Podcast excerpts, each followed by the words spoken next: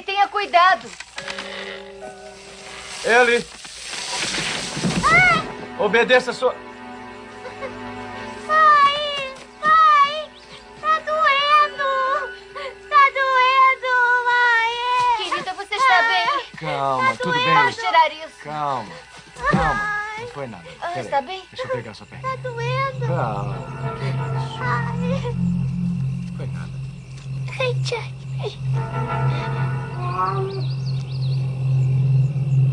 Jack!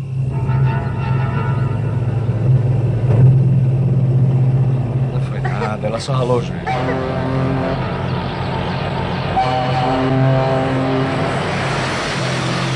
Eu não quero remédio que arde, pai! Onde está? Kate!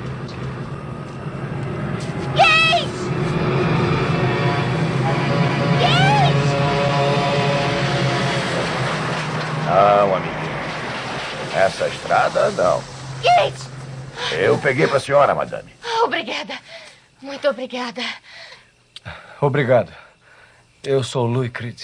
Judge Crandall, eu. Eu moro do outro lado da estrada. É melhor vocês tomarem cuidado com essa estrada. Esses caminhões danados correm de um lado pro outro o dia inteiro e à noite também. E. Quem seria você, senhorita? Sou Ellen Creed. Ah, Seu pai vai ser o novo médico lá na faculdade. Acho que você vai ser feliz aqui como uma ostra, Ellen Creed. As ostras são felizes? Sr. Crandall, há um caminho ali adiante. Sabe para onde ele vai? Ah.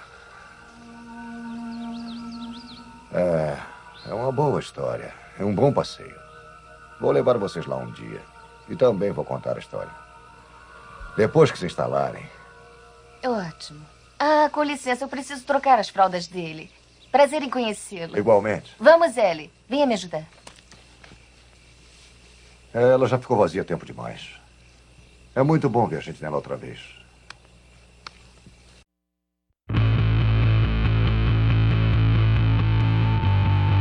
Olá, seja bem-vindo a mais um episódio do Sidincast.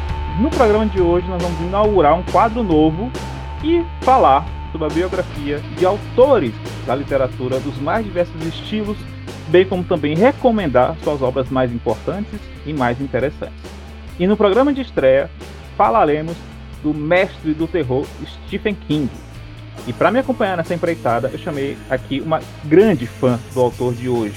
Ela, que além de leitora voraz, é também streamer, a minha querida amiga Jordana Silva.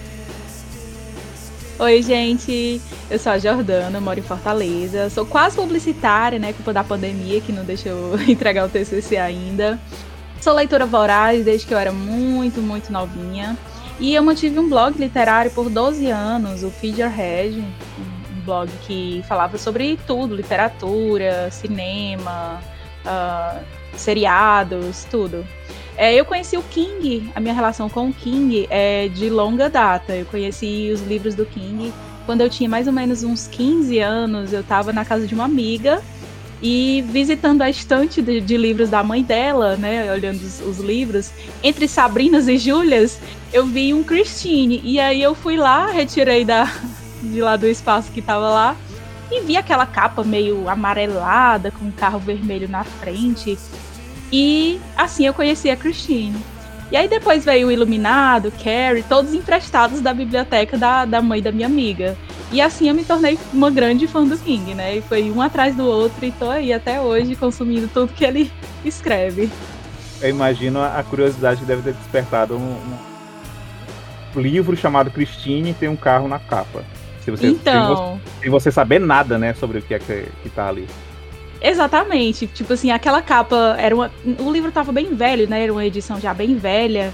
E a capa assim meio amarelada. Devia ter sido branca algum dia. E aquela, aquele carro vermelho, assim, aí tinha Christine. E tinha um subtítulo que eu não vou lembrar agora. Mas me chamou a atenção, eu fui ler a, a sinopse, né, que tinha atrás. E me interessei pelo, pela história. Eu achava que era só mais um livro de terror. Eu sempre me atraí por, pelo sobrenatural, por coisas de terror. Desde que eu era criança, é, meu pai gravava os filmes de terror que passavam na madrugada para mim. Olha isso, olha isso. Meu pai gravava os filmes de terror que passavam de madrugada. E assim eu conheci muitos filmes, tipo Halloween, é, o Brinquedo Assassino. Eu era muito fã do Brinquedo Assassino, gente. Eu, é isso, eu sou meio meio perturbada da cabeça, assim, nesse sentido de coisa de terror. Eu gosto muito. E assim foi. Inusitado, enquanto. que a gente tá na mesma época, mais ou menos. Então, enquanto uhum. os pais da gente. Eu lembro dos meus pais não querendo deixar assistir filme de terror, porque podia me assustar. Podia me assombrar, né? Aqui no Ceará diz assim, pode se assombrar à noite depois de for dormir. Não, aqui em casa não, nunca teve isso não. Sempre o meu pai gostava, inclusive ele gravava, né? E a gente assistia depois. E ele dormia, ele acabava dormindo é, no, durante o filme e gravava o comercial inteiro, né? Então, tipo, era muito, era muito bom no outro dia. E assim eu conheci muitos filmes, né? Que, que acabei gostando e me tornando fã depois, é, através do meu pai. Aqui a gente nunca teve isso, não. Que massa, que massa, que legal. Pois é, pessoal, então a gente vai começar aqui um papo sobre a, a vida, vida e obra de Stephen King, né? Ele é, nasceu então lá no ano de 1947. É, nasceu e foi batizado com o nome de Stephen Edwin King. Nasceu mais precisamente na cidade de Portland, nos Estados Unidos. E mais precisamente ainda no dia 21 de setembro. Seus pais é, se separaram na, na, sua infância, ele tinha acho que aproximadamente uns dois anos de idade. Mas não é só se separaram que se divorciaram. Na verdade, o pai do, do King, ele ele literalmente jogou a história do vou comprar cigarro e volto já. Foi. E não voltou mais. Verdade. Ele literalmente fez, não é nem força de, expressão, ele literalmente fez isso. E desapareceu. Né? É isso. Já ouvi falar também que ele que ele parece que até talvez tenha mudado de nome, né? Porque ele chegou nos Estados Unidos, acho que vindo da Irlanda, se não me engano. E aí ele chegou com o, o sobrenome de Pollock. E aí mudou para King o sobrenome. Então ele pode ter se mandado e depois ter ido é, mudado de, de, de, nome, ter construído outra família e talvez abandonar essa de novo, enfim. Mas desde os uhum. dois anos não existia mais nenhum laço é, de, de, de, proximidade do Stephen King com seu pai. A partir daí ele começou então a viver somente ele, a sua mãe e seu irmão. E aí quando ele estava com 11 anos, é, nessa parte, né, que ele estava separado, eles passaram a, a, ele passou a infância em Fort Wayne, na Indiana, em Indiana. E depois, com 11 anos, quando ele completou 11 anos, ele foi morar com a mãe dele em Durban, que é o estado do Maine, que é justamente, para quem conhece as obras dele, né, né Dana? Uhum. É ali aquela região. Onde passam as histórias dele. A grandíssima maioria das histórias dele, né? Quando se fala em cidade pequena, é sempre uma cidadezinha pequena do Maine. Uhum. É, né, sempre naquela região ali. E é interessante ver isso como como isso vai é, influenciar demais na, na, nas histórias dele é, em diversos aspectos, né? Uhum. Porque sempre passa ali é, aquela ideia do, do, da cidade pequena que pode acontecer um evento como esses que ocorre nos livros dele e Isso. o resto do mundo nem tem ideia do que aconteceu ali. É verdade. Né? Essa ideia do tipo acontecer aqui na cidadezinha pequena e o resto do mundo ó, tá se pouco, pouco se lixando, tá nem sabendo. Então, é, e também dá aquela ideia de tipo, ah, é um lugar real, né? Porque apesar dele ter Castle Rock, que é uma cidade fictícia, né? Na ficção dele, ela fica no Maine. E ele também escreve em outras, é, permeando tudo ali, naquela região, em cidades reais e em cidades fictícias. É, então você fica com aquela ideia, ah, isso aqui aconteceu mesmo naquele lugar e tal. Ah, é muito louco, cara. O King é um negócio. A gente vai falar sobre isso mais na frente, porque esse cara é. Ai, meu Deus. Eu imagino que a ideia ali do Castle Rock é meio que uma dar uma generalizada, né? Tipo, vou pegar elementos dessa cidade A, B, C e vou juntar e tudo aqui é Castle Rock. É isso. Acho que é um pouco dessa ideia.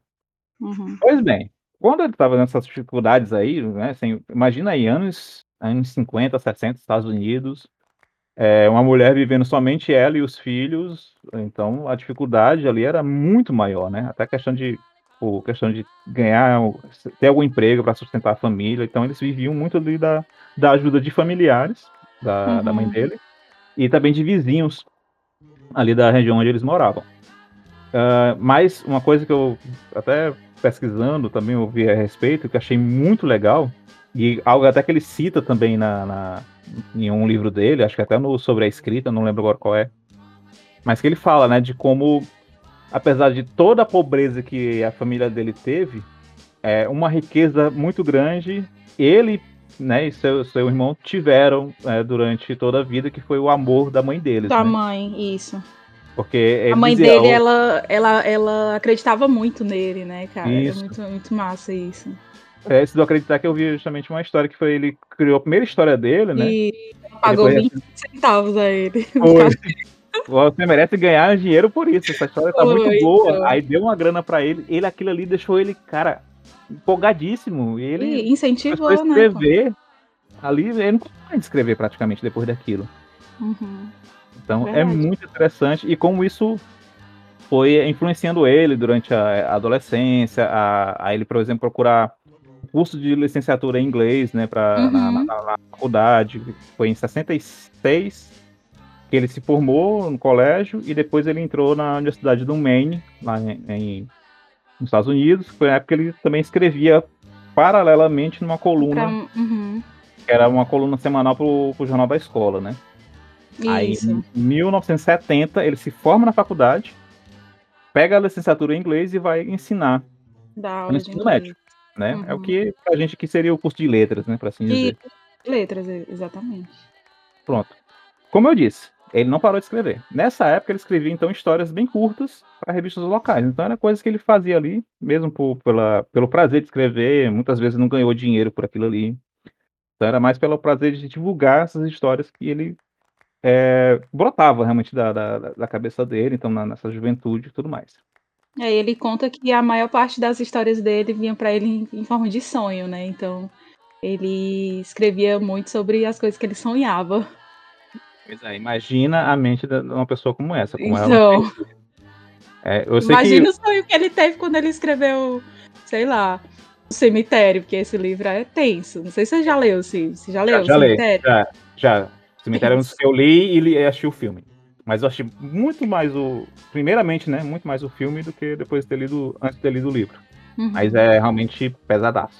É pesado. Porque trata de perda, né? Trata, trata de luto, trata de, de você. É, não conseguir aceitar, aceitar, não conseguir seguir em frente. É, aceitar e, o, e o preço que você custa pagar, né, uhum. pra, pra ter de volta a pessoa que você perdeu. Pois é. Quando a gente vai falar um pouco mais na frente de, dos elementos que tem nas histórias do, do King, a gente vai ver um pouco disso. Mas só adiantando, ele fala muito de. de... Você pode ver as histórias permeadas de assombração, de terror, uhum. tal coisa, mas em todas elas está o elemento humano, né? Sim, que, sim. Pronto, o cemitério. É o, livro Cemitério que gerou o filme Cemitério Maldito. Uhum. Você pode achar ali como um filme de terror, de uma criança que voltou à vida, tá tentando assassinar todo mundo, mas é justamente isso. É a questão de que alguém perdeu um, um, ente querido, não aceita isso e não aceita o luto, né? Vindo disso. Não consegue seguir em frente. É um elemento muito humano. Né? A gente viu recentemente essa mesma morte na, na série WandaVision, né? né? Da Wanda não, não aceitar o, o luto da perda do, do, do Visão. Então, é, ela enlouquece por isso e faz coisas absurdas. Então, quantas pessoas não fazem isso no mundo afora? Quantas pessoas não fazem isso, é verdade. Né, fogem para, sei lá, no, no vício de alguma droga, bebida, enfim. Uhum. É, é, tanta coisa. E tá tudo ali, minuciosamente e detalhadamente nas obras do King. É uma das coisas que eu amo na, na, na, nas obras dele, é, é justamente essa. Uhum. Pois bem, continuando aqui na cronologia. Né? Uhum. Em 71, ele começou então a ensinar inglês na Academy Hampton. E nesse mesmo ano é quando ele se casa com a Tabitha Spruce, que era né, sua colega de faculdade, uhum. e que essa mulher é fundamental, fundamental para nós conhecermos né, o Stephen King como um autor de livros nos dias de hoje. É se não verdade. fosse por ela, se não, se não fosse, fosse, por ela, ela, verdade. Se não Tabitha, fosse essa mulher, maravilhosa, sempre acreditou. Uhum. E sempre precisou também, chegou junto nele, né? Eu lembro também que. E a fase tensa dele, né? Que é onde ele se envolveu com drogas e ele bebia e tudo. E ela acreditou e ela foi lá e, tipo, e aí, cara, qual vai ser? Né? Ou tu é. para com essa merda aí. Eu não sei se pode falar isso, pode? Pode, pode, né? Aqui é liberado. Então, e aí, cara, ou tu para com essa merda aí, ou então vaza, né? E Pois aí é. ele foi quando ele realmente viu que ele ia perder, né? A maior fã dele, a maior admiradora dele. E também tinha os filhos, né? Então ele parou e finalmente tomou jeito. Tanto é que o, dessa época, né, de livros, tem o, o Iluminado, né? E tem outros também que agora não me recordo que ele disse que. O Cujo, pouca- o Cujo, né? ele não lembra de ter, de ter escrito. O Cujo. É, e o o outro ele pouco lembra também de ter escrito. E no, no próprio Iluminado tem essa carga do, do alcoolismo no personagem lá do Jack, Isso. o personagem principal, né? Que tá ali tentando escrever. Olha só como ele sempre coloca coisas elementos dele, né? Tentando escrever, não conseguindo. E o álcool tá consumindo a, a, a, sanidade dele, tá consumindo o humor dele, tá destruindo o relacionamento dele. Enfim, tá ali tudo. Tudo presente. Uhum. É algo que realmente ele, ele, ele traz assim com, com a maestria que, por um lado, triste por ter que precisar viver, mas por outro, que bom que a gente pode vivenciar histórias assim e até mesmo tomar lições para a vida. Eu, pelo menos, pego muito disso, né? Por algum desses elementos. Uhum. Mas, mas você, ouvinte que nunca ouviu falar do King ou não conhece quase nada, você deve estar se perguntando, mas por que, que a Tabitha é tão importante? Né? É, Dana, você quer falar é uma história lá da, da- de como ela fez ele publicar o primeiro livro? Então, a Tabitha, ela resgatou literalmente Carrie do lixo. Né? Ele escreveu Carrie, que foi o primeiro livro que ele publicou, né? E que foi graças a ela. Porque ele não gostou, ele achou que era ruim, e aí ele jogou no lixo. Ela foi lá, resgatou, fez ele terminar de escrever, porque o livro estava, ao que parece, inacabado, fez ele terminar de escrever. E ela foi que, que foi a responsável pela publicação de Carrie, que se tornou um fenômeno, né? Estourou aí, foi adaptado pro, pro cinema com a Cissy Spacek, né? Que foi indicada ao Oscar e O tal. primeiro livro do cara foi adaptado para o cinema pouco depois. Uhum. acho. E uma Porque- coisa que, assim, é bem incomum, né? É muito, é muito raro você ver é, obras de terror, né, serem indicadas ao Oscar.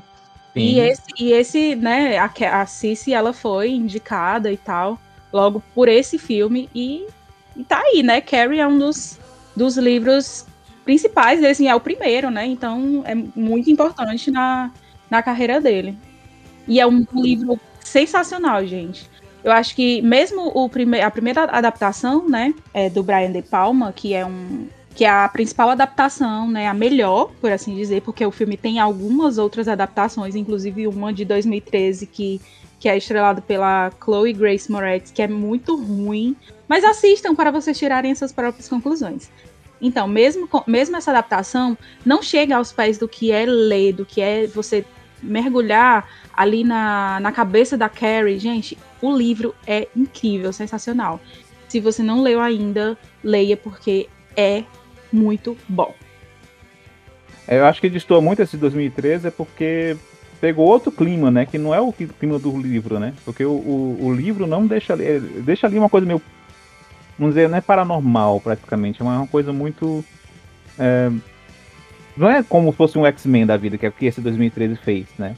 Ele é uma Uhum. coisa ali que acontece e meio que desperta também com a, com a personagem quando ela tem a sua primeira menstruação e tudo. Mas tem toda a atmosfera de que a mãe dela é Então, extremamente É religiosa. exatamente isso. É por É, conta e- dessa, dessa, desse fanatismo, né, religioso, por conta da mãe dela, que você não sabe. é, você não, na verdade, a mãe dela não sabe se o que, a- o que acontece com a filha é alguma coisa sagrada ou é alguma coisa diabólica, né? Ela fica meio naquilo, né? É, é muito é muito doido. E o King ele fala que ele para escrever essa história, né? Ele se baseou em algumas mulheres conservadoras que ele conheceu, né, na, na infância ali, e uma colega de trabalho dele, no tempo que ele ele trabalhou numa lavanderia industrial, né, na época de que era difícil, né, que a grana estava curta, ele trabalhou numa lavanderia industrial, né, para ajudar no, no orçamento. E ele se inspirou em uma colega de trabalho. Inclusive, essa mesma lavanderia, ela inspirou um outro conto, que é um conto que eu gosto muito, e já vai eu entrando em outro assunto, né, gente? Mas tudo bem. problema, não tem problema. É, em outro conto que é chama A Máquina de Passar Roupa. que é do livro Sombras da Noite, que é, gente, esse livro é incrível. Esse muito eu não bom. conhecia. Não conhecia, Muito, muito bom. Já vou deixar anotado aqui. Já anota a dica, porque esse é terrorzão mesmo. Ele é muito bom. Caramba. Coisa, é, é incrível. É, isso é uma coisa muito. Você vai repetir isso muito, mas é, você vai notar como é muito característico dele. Ele vê as coisas do seu, seu cotidiano e. Cara, é muito louco, porque você pega um conto que chama A Máquina de Passar Roupas. Aí o que é que tu pensa? A máquina de passar roupas deve ser uma bosta, né? É tipo aquele do. do acho que é o Sofá Assassino, né? Tem um bem trash que é dessa. Não, tem uns que é tipo a camisinha assassina, velho. Eu lá. já vi essa, tipo, eu já vi essa. É muito triste. Aí você O pneu- olha esse negócio, a camisinha assassina, o pneu assassino, a geladeira assassina. Tem um monte, né, de, de, de filmes, desses filmes B, né, com, com esses títulos, assim, bizarros, né? Mas aí tu pega um conto do King, tu já conhece o histórico do cara, né? A fama dele precede. Então, aí tu pega um, um- um conto chamado A Máquina de Passar Roupas.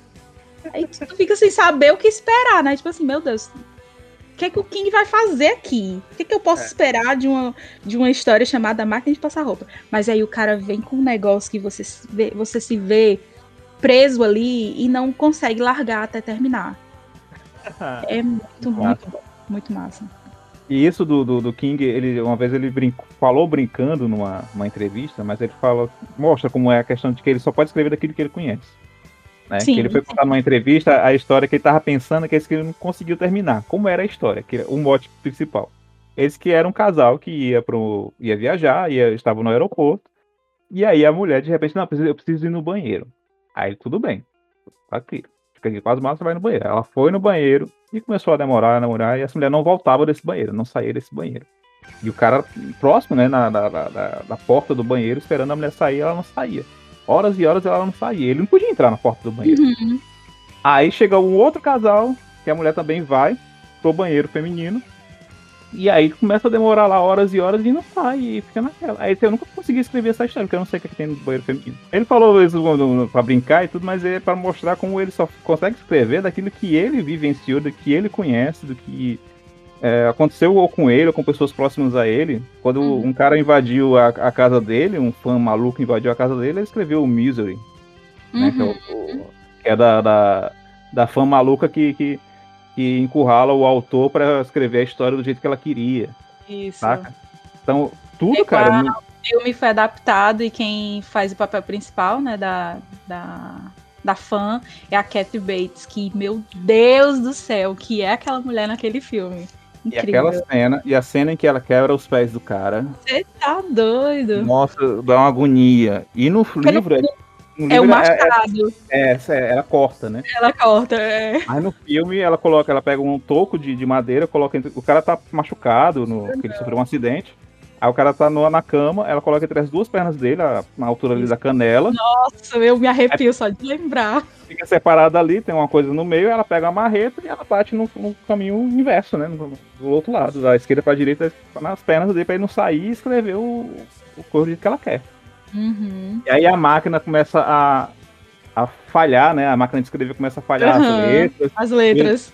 Ele tem que completar a caneta. Cara, é minha nossa senhora. O bom é, que no livro, é, eu não sei se na versão na, antiga, né? Mas a- a- uma das últimas versões da Suma, né? é, tem essa, esse, essa marcazinha, né? Eles pegaram e, e deixaram. Essa falha, né? Uma das letras tá com problema. E aí a editora mudou essa fonte, entendeu? Pra, pra é, aparecer como se ele tivesse escrito de, de, de caneta. E na, na, na diagramação, né? Na... Uhum, na diagramação, isso. Ah, que massa. É que o que eu li é um, eu li um antigão, li daqueles que era da, da Conrad, eu acho. Uhum. Então eu não peguei essa a renovação, não. Tá aqui, eu tô, tô até vendo uma imagem aqui, ó. Vou te mandar. Pra tu ver como é que é a diagramação. Ó. É algumas letras mesmo. É o N. É o N, né? Ah, É o N. O N, o T, se eu não me engano. Tá aqui, ó. É o N e o T. Aí, ó. Posso mandar aqui mesmo no, no chat? Pode. Pode mandar. Problema. Caraca. Ai, Tá tá. vendo? A caneta. Isso.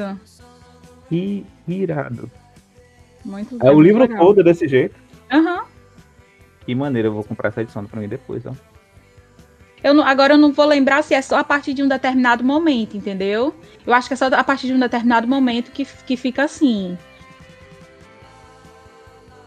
Então, pessoal, depois dessa questão desse primeiro livro, que virou filme, como a gente disse, é muito difícil um autor que lança o seu primeiro livro fazer tanto sucesso para depois gerar um, um, filme e pouco tempo depois, né? Que às vezes é do primeiro livro, mas tipo, o cara passa 10 anos para ter o primeiro livro é, adaptado. É, adaptado, Ele isso. Foi pouco depois, né?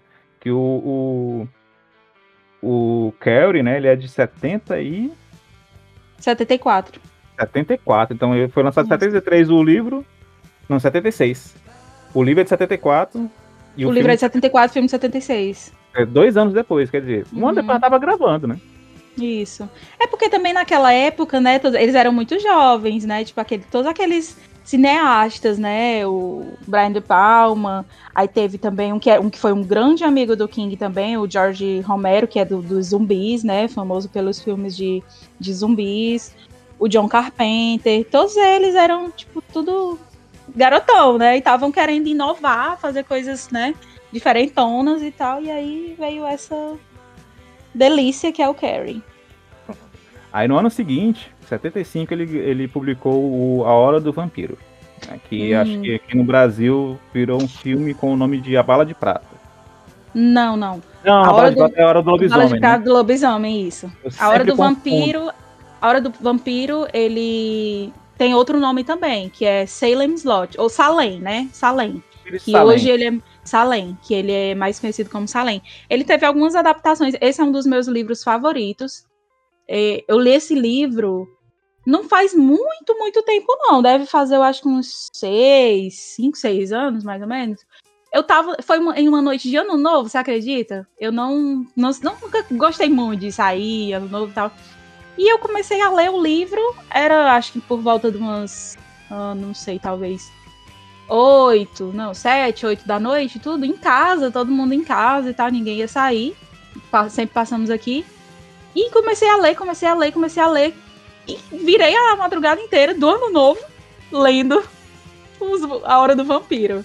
E esse se tornou um dos meus livros favoritos dele.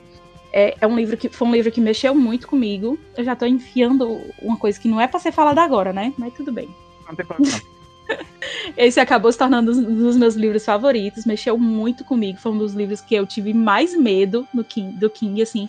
E assim, e ele não é para ser um livro tão assustador, mas é, é porque, gente, é só você lendo para você sentir o que aquela obra causa, sabe? É um é um, não sei explicar, gente. É muito, é muito tensa, muito tensa. Você fala, ah, livro de vampiro e tal. Mas não é só livro de vampiro, não é só uma história de vampiro. Eu acho que o vampiro, nessa história, ele é só um dos elementos. Porque, como todos os livros do King, né? A maioria dos livros você, ah, é só mais um livro de, sei lá, de zumbi ou de casas mal assombradas. Não. não. Isso é só um dos elementos, né? No caso, a Hora do Vampiro, ou Salem, o vampiro é só uma das coisas. Acho que o mais, assim, o que. O grande protagonista da história é a casa, né? A mansão Marston, que é aqui, que é o que tudo gira em torno dessa casa. Toda a história ela vai girar em torno dessa casa é, também adiantando só um pouquinho de alguma coisa que a gente vai falar mais na frente, mas é o, esse, essa atmosfera que os livros do King têm é, é muito da, da forma como ele escreve, né? Que ele escreve uhum. ali muito construindo ali pouco a pouco o, o, os personagens que ou você é, se importa tanto com eles que quando começa, vem acontecer a, a, uhum. o, o, conflito, a parte mais sobrenatural, que eles estão em perigo e tudo mais, você se importa com eles e ele constrói justamente para você se é, identificar com esses, esses personagens para você se importar com eles. É Mas isso, dessa, isso é que é um dos. Isso, isso é uma das coisas que divide muito opiniões a respeito do King. Né? Por exemplo, no livro Cujo, onde o cachorro é mordido pelo morcego e, e, e contrai a raiva, ele. Você pensa, ah, por que, que esse livro é tão grande? O que, que tem de mais? É um livro que se passa praticamente todo dentro de um carro. Né? Sim. Então, assim, você fica imaginando por que que, que tem, o que que tem tanto ali. Mas é isso, ele, ele trata, cada personagem pode ser a pessoa que vai aparecer só uma vez na história, vai, vai fazer uma passagem rápida, mas ele faz um apanhado da, da vida dessa pessoa, de quem ela é vizinha, o que que ela fez, o que que ela comeu no café da manhã, entendeu? Assim, tipo, para você realmente acreditar que aquela pessoa existiu, para dar uma verossimilhança, né, maior. Então, assim, você fica você tem coisas que você lê e diz, meu Deus, mas esse homem escreveu, sei lá, cinco páginas para falar de uma pessoa que passou do carteiro, que foi só lá deixar uma encomenda, sabe? Então assim, é uma coisa muito, eu acho, eu gosto muito disso. Tem gente que detesta por conta disso. Né? Então é muito. É, divide demais opiniões. Ou você, quem é isso? Ou você ama ou você detesta. É, não, não dá pra ter muito meio termo, não. Eu particularmente gosto muito disso, é justamente da questão. Eu gosto. Porque o livro, diferente de um filme, e é justamente às vezes as pessoas não entendem porque que muitas vezes a gente fala assim, ah, o livro é muito melhor que o filme. Uhum. Com certeza, muitas vezes vai ser porque o livro você tem um tempo muito maior para você construir essas coisas. Isso. No filme não, ele tem que fazer isso ali em torno de uma hora e meia, duas horas. Exatamente. Então é muito mais difícil. Então, ali nesse tempo todo, eu não lembro quantas páginas tem um curso, mas eu, eu lembro que é um livro grosso mesmo. Assim como, por exemplo, o It a Coisa, que é é, enorme, mil e tantas páginas. Enorme. Mas fala o quê? Fala a vida inteira Tudo. Isso. O cara começa lá no, no, na infância, pra adolescência, e você vai acompanhar eles até a vida adulta, quando eles voltam de novo e... à cidade. É um. Sete anos depois, é. É, porque a pessoa que era na. na, na o mesmo personagem que na, infância, na infância era de um jeito, teve coisas que aconteceram com ele que traumatizaram ele, que fizeram coisas com ele, que ele vai ser de outra forma na, na vida adulta. Então, volta a vida adulta, que escrever ele inteiro novamente tudo Exatamente. que aconteceu ele. Então é uma construção muito gradual, mas ela não chega a ser. Eu, pelo menos, não, dos que eu li até hoje, não senti que sejam lentos. É, mas ele não, ele realmente tem alguns livros que são lentos, né? Isso é inegável. Tipo assim, na, perfeito, né? Eu sou fã do King, sim. É, gosto da grande maioria das coisas que ele escreve, mas tenho também as minhas críticas. Também tem algumas histórias dele, alguns, alguns livros dele que, que eu não curti tanto assim. E é normal, gente. Isso é super normal.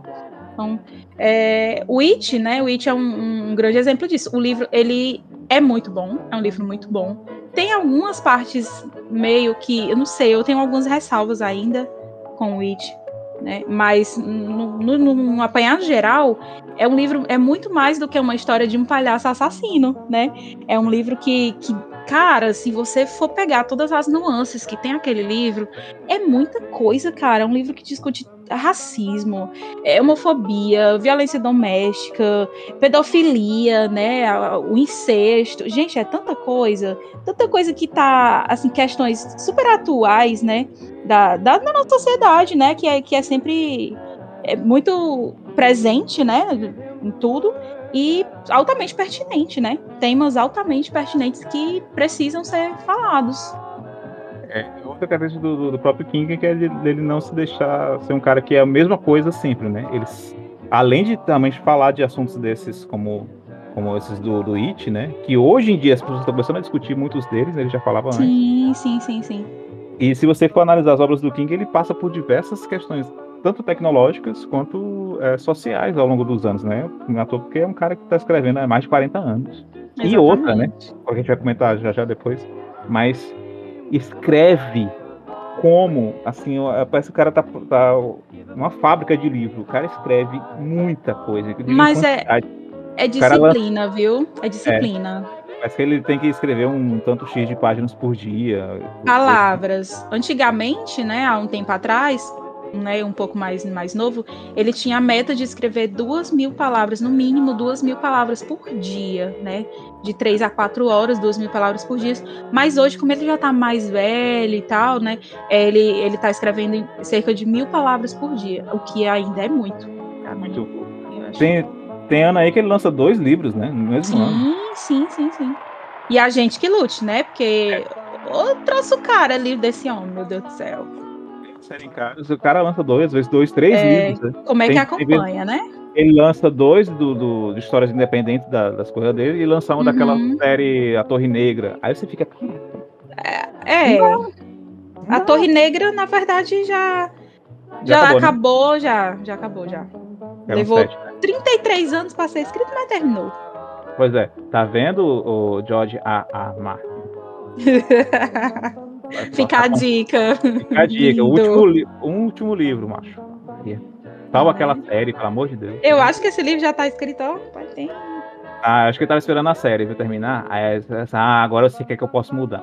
Aí vai mudar É, tudo, então. que- tudo que a galera detestou pra poder fazer um livro bom. Sei lá. Ai, ai. Mas enfim, voltando aqui então pra parte biográfica dele, no caso, né? Ah, então a gente já falou basicamente, né, que ele se tornou depois disso autor de vários best-sellers. Então o cara começou realmente a escrever livros e mais livros que fizeram sucesso, né? Eu fiz a confusão naquela hora da hora do vampiro porque tem um outro livro dele que é a Hora do Lobisomem. Esse A Hora do Lobisomem. que é, esse é o Bala de Prata. Esse é muito bom. Esse filme é muito bom. Esse foi um dos filmes que meu pai gravou pra mim. Sim. Que eu só E tem um- descobri por causa do meu pai. Obrigada, pai. Te amo, beijo. Rapaz, massa. Sou fã do seu pai já, sem conhecer, mas Nossa, meu pai é maravilhoso. Mas assim, quase todos eles no gênero terror, fantasia, mas não só isso. A gente vai falar um pouco, pegar um, um bloco especial só pra isso. Uhum. E essas inúmeras obras dele foram adaptadas para o cinema ou até mesmo como série, né? Então, com certeza, você pode nunca ter lido nenhum livro do Stephen King. Mas Total. você com certeza já viu um filme dele sem saber que era dele. Você sabia que era dele. Já viu a história que ele conta que ele tava no supermercado e uma, uma mulher, uma senhora reconheceu Aham. ele, né? Aí ela chegou pra ele e só, olha, você é o Stephen King. Ele disse, ah, sou eu, sou eu e tal. E, cara, ele é super simples. O cara foi numa entrevista, o cara É. foi camiseta e, e calça jeans e, e tênis, cara. Mas é porque ele detesta esse fanatismo, sabe? Por isso que ele não. Ele é muito raro ele dar entrevista e autógrafo. Ele só dá autógrafos assim, em raríssimos casos. Ele não curte essa parada de, de você ser fanático, de você idolatrar alguém. Ele não curte isso. Que é uma coisa que a- ali onde ele mora, nos Estados Unidos, é muito buscado isso, né? Se vocês querem colocar essa galera num, num- num altar assim, num coisa, num pedestal, e é, principalmente na mídia, e é, é incrível como ele consegue até escapar disso. Uhum. Mas enfim, ele tava nesse supermercado, essa senhora chegou pra ele e disse, olha, né, eu tinha conhecido o Stephen King e tudo, mas. Sei lá, eu não gosto muito dos livros, que, aquele estilo de livro que tu escreve. Eu prefiro a espera de um milagre. Era a espera de um milagre, é? É. Não, era um sonho de Sonho liberdade. de liberdade, é. Eu gosto de histórias mais humanas, como por Como um exemplo, sonho de liberdade. Sonho de Liberdade, que nos Estados Unidos é considerado até hoje, e eu concordo, como um dos Obra-prima. mais lindos de todos os tempos. Uhum. E ele é meu, não sei o que. Ela, não, não pode ser, a mulher entrou em negação. Sim, você é seu. E ele não escreve só terror, cara. Sim. E como eu disse, o terror dele é só uma- um pano de fundo para ele colocar elementos, elementos humanos ali. Humanos. Ele escreve só isso. Exatamente. Então, pegando aqui então um outro tópico que a gente separou aqui, que é de mitos e mistérios por trás dele, né? Uhum. É uma coisa que às vezes as pessoas até se perguntam: será que ele realmente detesta todas as adaptações é, de suas obras para o cinema? E a resposta é não, não todas. Não. Uhum. Porque, inclusive, tem a questão de que ele. Até hoje, né? Acho que ele fez depois que o. que houve a questão lá do. do Iluminado, né? Que até hoje é o que realmente ele menos Ele gosta. detesta. Ele, esse ele não gosta mesmo. esse Ele realmente não gosta. Aí ele mudou Tanto alguma é- coisa. E tanto é que essa do Iluminado, ele detesta tanto essa obra que depois ele, ele produziu uma. É como se fosse uma minissérie, né? É, em 97. Só que assim, em questão de atuação é muito ruim, gente. A atuação dos atores é assim, sofrida. Mas o roteiro, né, e, e a, a questão da, da fidelidade mesmo em relação ao livro é muito boa. E foi dirigida por ele. Porque eu lembro desse, dessa série passar na Record, Na Record, eu também. em quatro Três. capítulos. Foi três ou Três- foi quatro? Três Foi. ou quatro capítulos. E passou, Foi. eu o caraca. Eu lembro também, eu lembro demais, eu lembro demais. Eu, assisti. na, época, na época eu não tinha lido ainda o livro, né? Fui ler um pouco depois. E se você conhece só o, o Iluminado lá do Stanley Kubrick, com o Jack Nicholson, uma das coisas que ele mais detesta nessa adaptação é a atuação do Jack Nicholson. Que se você, você não conhece essa informação, você fica, o quê? Porque, Porque, porque essa adaptação, eu acho, sinceramente, eu acho que é, é incrível. Eu acho que a adaptação do Jack Nicholson nesse, nesse filme é, assim, Pois é. Mas é- impecável. é É que a crítica do, do Stephen King é que ele diz que ali, que é o que tá no livro, né? Você vê no livro, é a, o personagem ele começa uma pessoa normal e vai enlouquecendo ali bem aos poucos. É porque ali você já tem a impressão de que ele já é doido, né? Você olha pro Jack Nicholson, aquele olhar Você dele, já vê aquela cara de doido. Ele já é doido, ele só não se libertou É. ainda, mas já é doido. É isso. A, a- a crítica dele é essa, e parece que também na época ele, ele discutiu ainda com o Stanley Kubrick, que ligava pra ele de madrugada, querendo fazer a- a- umas mudanças no roteiro e tal e coisa, e eles realmente né, brigaram na época e tal e coisa, e aí o Stanley Kubrick tacou, tacou o foda-se, disse, "Ah, agora pô, tô fazendo o que eu quisesse, Eu gosto do jeito que ele quiser, exatamente. Aí fez. E assim, como obra, como adaptação, com a base ali, tá toda ali. Mas realmente tem É. muitas mudanças. E aí agora, de hoje em dia, de um tempo pra cá, que o, o, o Stephen King exige quando algum filme vai É ele aprovar. ele aprovar. Você tem a questão de que ele exige a, a quantia simbólica de um dólar pelos direitos da adaptação, Exatamente. mas aí ele ganha né, depois muito mais se o filme fizer Sim. sucesso. Isso aí é. né, E se não fizer também, né? Porque tudo que tem o nome dele, o homem ganha dinheiro. É, não entendo no início, mas depois. né? Mas mesmo assim, ganha. Aí ele tem que exi- é, ele tem que aprovar o roteirista, o diretor e o elenco principal hoje em dia. Uhum. Mas que ele só aprova isso. Não, não, beleza, tá bom, é, pode ser, pode ser, pode ser. Esse que não interfere, né?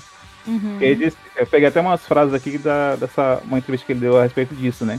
Ele disse, ó, faz isso porque ele quer ser parte da solução e não parte do Do problema. problema. Isso.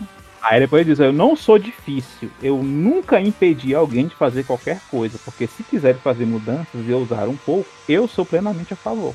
Uhum. Então eu acho que ele só não quer realmente uma mudança muito grande na- nas coisas Caguem dele. na história dele, né? É, que caguem. Errado Mas- não tá. E é mais é complicado essa do, do Iluminado, porque querendo ou não, como obra, o Iluminado por si só ele é uma, uma coisa realmente muito boa, cara. Até hoje. Sim, sim. Não é porque Eu gosto muito desse filme, eu gosto muito da. Eu, particularmente, eu gostei muito das, das mudanças que o Kubrick fez. Eu acho que ficaram é, pertinentes por conta da, da linguagem, né? É audiovisual, é cinema. Né? Então, tem que ser diferente, gente. Não dá pra ser 100% igual tá no livro, sabe? É. Não dá. Quando ele foi fazer 100% igual, foi a série e realmente foi muito ruim. É, em questão de atuação, muito ruim mesmo, mas a adaptação eu, eu, eu gostei muito, eu achei que ficou bem fiel. Principalmente aquela, aquela cena do, dos animais, as topiárias, né? No jardim, que eu acho que aquilo ali, meu Deus do céu, dá muito medo. Mas isso foi uma, uma das coisas que o Kubrick tirou, né? Não, não colocou. E eu acho que poderia sim ter entrado, porque acho que ia dar um negocinho a mais. Mas enfim, Eu, eu não assisti, tu assistiu a, a continuação que saiu de filme Do, Dr. Sleep. Sono? Assisti. Doutor Sono, muito bom, gostei muito. Me surpreendi positivamente. Eu não esperava que eu fosse gostar tanto. Gostei muito. Pronto, pergunta serve até pra quem tá ouvindo, talvez. Quem só assistiu o filme primeirão, o antigão, o de 80, dá pra assistir só esse filme e entender? Dá, dá sim. Mas se você assistiu, vai ser melhor. Se você leu ou assistiu o, o primeiro, vai ser melhor. Porque muita coisa vai fazer mais sentido ainda. Não fica lacunas assim, entendeu? Ah, tipo, ah, não tô entendendo nada. Não, dá pra entender sim. Dá pra entender sim. Pra Quem não sabe, né, é, só pra situar, o Dr. Sono é a obra que é imediatamente a sequência de O Iluminado, né? Que é a continuação justamente como o filho do, do personagem lá do Jack Nicholson. Isso, o Danny. Quando ele tá-. Isso, que ele tá adulto, né? E ele é médico, não é isso? Não, ele é, é como se fosse cuidador de, de idosos. Ele trabalha numa tipo uma casa de repouso, né? Onde as pessoas vão pra passar seus últimos, né? Dias e tal, tempos, sei lá. Pessoas que estão já quase, né? Passando dessa pra melhor. Então ele tem o dom, né? E o dom dele é esse, de ajudar as pessoas a fazerem a passagem, né? De uma forma mais tranquila. Né, Então, Então, por isso o nome Dr. Sono, né? Então leva as pessoas pra esse Uhum. sono eterno e de uma forma mais. uhum, mais. menos dolorosa, vamos dizer assim. Então. isso. Ah, E assim como o pai, o Danny também teve problemas com alcoolismo e tudo. né? E, e é, muito, é muito interessante é, você ver isso, né? Porque no primeiro, né, o pai dele sofria é, dessa parada do alcoolismo e, e teve- quebrou o braço dele quando ele era criança, né? É, e também teve todo o trauma com a mãe dele e tal, que eles passaram. E aí ele, nesse filme, ele já tá adulto, né? Já com seus, sei lá, acho que 40 anos, eu acho, quase por aí. E. Na época do filme, né? Que o filme é de 80, o livro. O outro filme foi de quanto? Primeiro? O Não, primeiro. O primeiro foi de 80, o segundo, que é a continuação, é 2018, eu acho. Acho que sim, 2000... é recente, acho que não, acho que não, acho que foi agora 2019, eu acho. Deixa eu ver aqui. Deixa eu... É, né? Doutor Sono. Então, é quase 40 anos. É 2019, 2019 o filme. Então só de livro, ou só de filme, são quase 40 anos de separação. É, então. No primeiro filme ele tinha, acho que seis, acho que ele tinha. Seis, não sei sete, se era é. seis por aí, acho que era seis anos por aí. É, e... Seis, sete, é. E é muito bom esse filme. Doutor Sono me surpreendeu positivamente. Eu gostei demais. Gostei demais mesmo. Agora sei então que eu vou, eu vou assistir. Uh, eu, pegando de novo esse mote da, dos filmes dele, os filmes baseados nos livros dele, né? Uhum. Parece que a obra mais aclamada por ele, que é a preferida dele, é o Conta Comigo. Inclusive, é, já teve um Sidcast sobre né, que é baseada justamente em um, um conto. Um conto, o corpo. O livro, o livro As Quatro, as quatro Estações. As Estações, né? isso. Mas pronto, o corpo, no caso, né, é o que virou Conta Comigo, que inclusive tem um uhum. sobre, que a gente falou. Uhum. É, ele é justamente o, um trecho ali adaptado da infância dele, né? E dizem que, que se conta que uma vez ele foi visitar um colega dele, um amigo dele, na infância, tinha uns seus 9, 10 anos. E ele presenciou o atropelamento um atropelamento, chegou em casa em estado de choque, uhum. não conseguiu falar absolutamente nada. Aí depois nem conseguiram descobrir o que aconteceu através dele, né? Descobriram porque alguém soube que ele viu isso e contou para a família. Uhum. Mas ele conta, pelo menos é o que ele diz, o que ele afirma, é que ele não lembra de, de nada desse dia. Né? Mas aí é, o. Calma, né, cara? Pois é. É enorme. E aí a história do. Pra quem não, não acompanhou esse episódio, mas é basicamente a história de quatro jovens que vão atrás de, de uh, encontrar um corpo de um outro garoto que se perdeu na mata e eles descobriram que ele foi atropelado por um trem. Então eles querem encontrar esse corpo para poder é, fazer uma denúncia anônima para a polícia, uma denúncia para a polícia e saírem como é, heróis. heróis. Só que, meu amigo, nesse meio caminho aí, eles. Muita coisa acontece. Muita coisa acontece. E virou um filme que é lindo, cara. Esse lindo. Livro filme é maravilhoso, é um dos filmes da minha vida. E a trilha hoje. sonora é sensacional, né, cara? Sensacional. É um negócio a trilha que... sonora, é o elenco, uhum. as atuações que tem ali do, do River Phoenix e do, do cara que hoje faz o. Fez até da Big Bang Theory, que não sei se é o nome dele. Mas são maravilhosas, cara. São, são atuações assim lindas. E são garotos que tinham na época 12, 13 anos. Então sim, é, sim. é sensacional aquilo ali.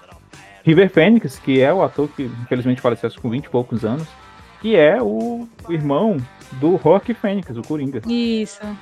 É, então... Tem também o, o Sutherland, né? Kiefer Sutherland. Sim, que faz um dos, dos delinquentes juvenis Os que delinquentes, tem lá. isso, isso. A coisa tá bem novinho, cabelinho louro. Cara, uhum. cara é muito bom. bom. Eu recomendo. Recomendei muito na, na, na, Quando a gente falou do Cinecast, inclusive um dos nossos ouvintes disse que é, conseguiu fazer a esposa dele é, assistir o filme junto com ele. Por causa né? dele. Por causa do, do, do episódio aqui do, do, do nosso programa. Eles, colocou ela pra escutar, ela escutou, gostou e tal, e eles foram assistir depois o filme. Então, ah, que massa. Então é, é, é muito interessante por isso. É, e pegando aqui de novo o mote, né, a gente vai pegar aqui um bloco, eu queria falar agora justamente de quê? É, da literatura do Stephen King, sim. A gente já começou a dar umas pinceladas antes, mas agora vamos concentrar então nesse, nesse aspecto. É, quais são as principais características das obras dele? Como a gente já comentou, são obras que trazem justamente esse caráter humano. Ele traz esse caráter humano em detrimento de situações bem incomuns, né? Sejam essas situações sobrenaturais ou não. Só que, como a gente, até a Dana falou mais cedo, de que ele tem toda essa construção, né, do personagem aos poucos e tal coisa, que ele vai descrever é o carteiro que só foi entregar uma carta na casa e nem viu a mulher dentro do carro e não sei o que mais lá. Hum. E isso tudo que ele faz em todas as suas obras é pra gente entender que a gente tá ali no mundo real. Uhum. Tanto, tanto é que quando acontece o sobrenatural, eles nos assustam muito mais porque a gente não espera o sobrenatural. É acho que talvez a Dana, muito mais do que eu, já que ela leu bem mais obras do, do King do que eu, mas mesmo você sabendo que é um livro de terror, quando o terror chega, a gente nem tá mais esperando, né? É. Ele nos surpreende. As coisas reais acabam assustando mais.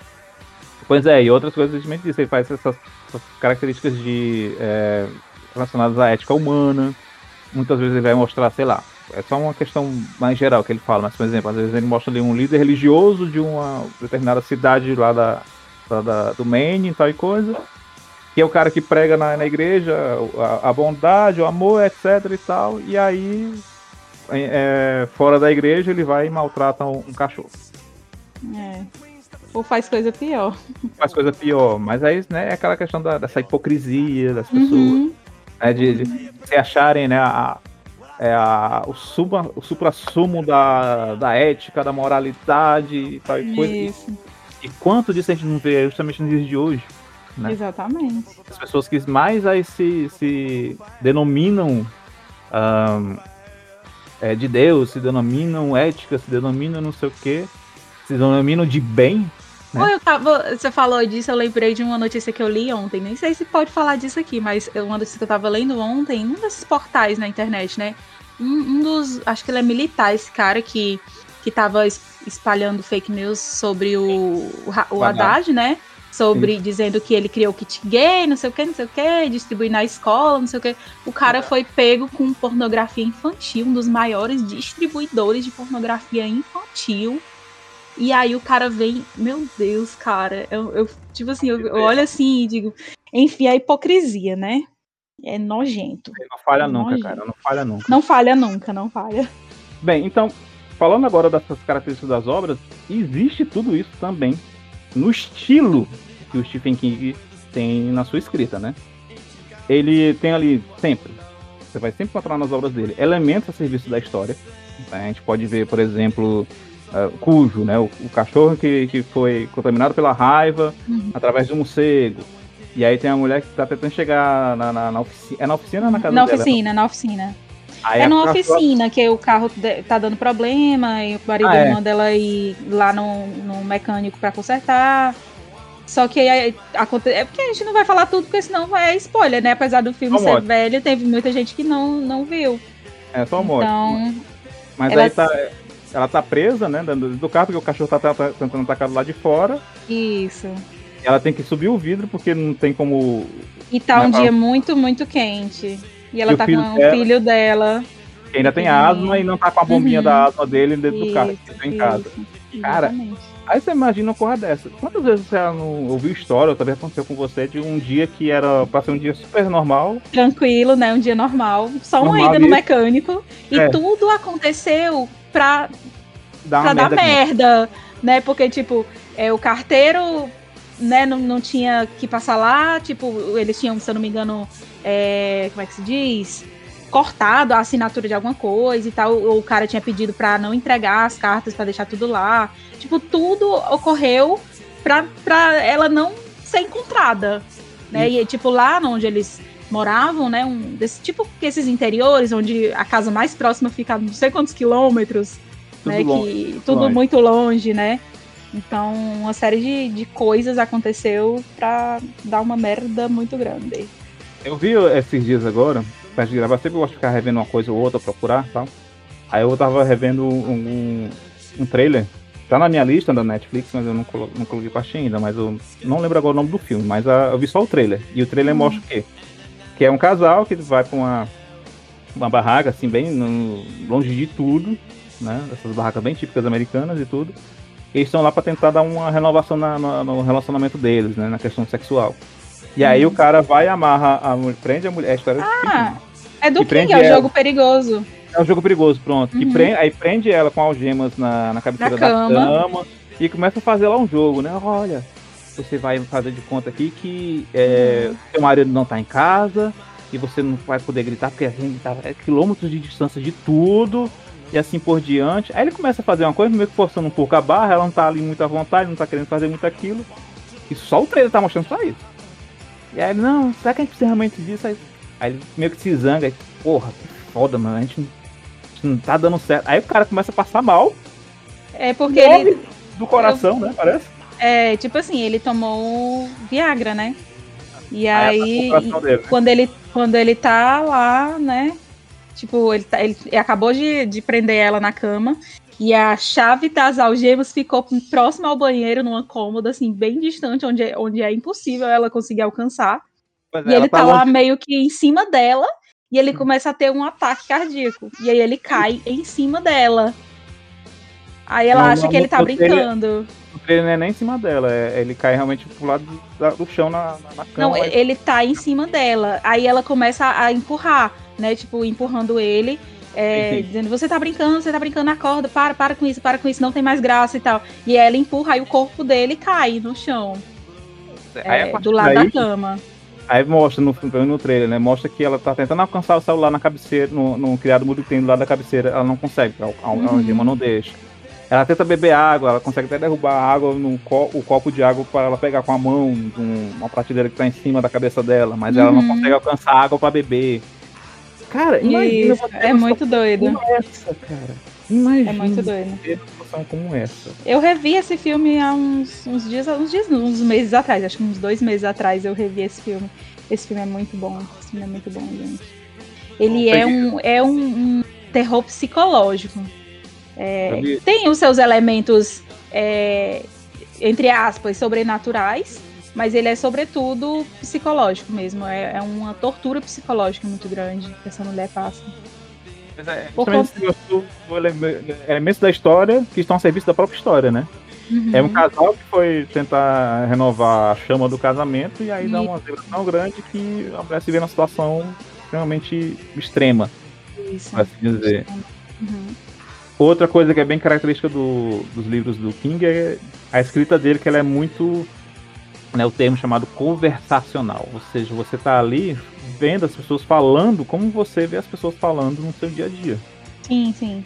Elas usam gírias, inclusive você Palavrões. consegue você consegue ver as coisas do da cronologia do King justamente nisso, né? Que ele Sim. pega gírias, por exemplo, anos 70, 80, 90, ele vai usando ali gírias, palavrão. Então são as pessoas falando como você vê as pessoas falando no seu dia a dia. Então, Exatamente. Dá aquela atmosfera mais mais familiar, né, de tudo, né? Você Mas entende. tem uma, uma, uma, coisa nessa, nesse estilo dele que me incomoda um pouco, particularmente. Tem gente que gosta, eu não curto muito não. Ele dá, ele, ele se auto spoilia, não, não sei como é que eu poderia falar isso. Ele, ele tipo assim, ele dá spoiler dele mesmo, entendeu? Ele tipo assim, ele vai estar tá contando aqui e tal, é, e fulano é, viu que mais tarde não seria tão bom assim. Aí então aí você já sabe que vai dar uma merda. Entendeu? Então, tipo, eu não gosto disso, porque ele, ele, em alguns momentos, ele conversa com o leitor. Né? Ele, ele, ali na história ele vai conversando com o leitor e aí ele dá um, ele se dá um auto spoiler. Isso me deixa um pouco chateada em algumas obras. Tem umas que eu não me importo muito não, mas tem umas que eu, pô, eu não queria ficar sabendo disso agora.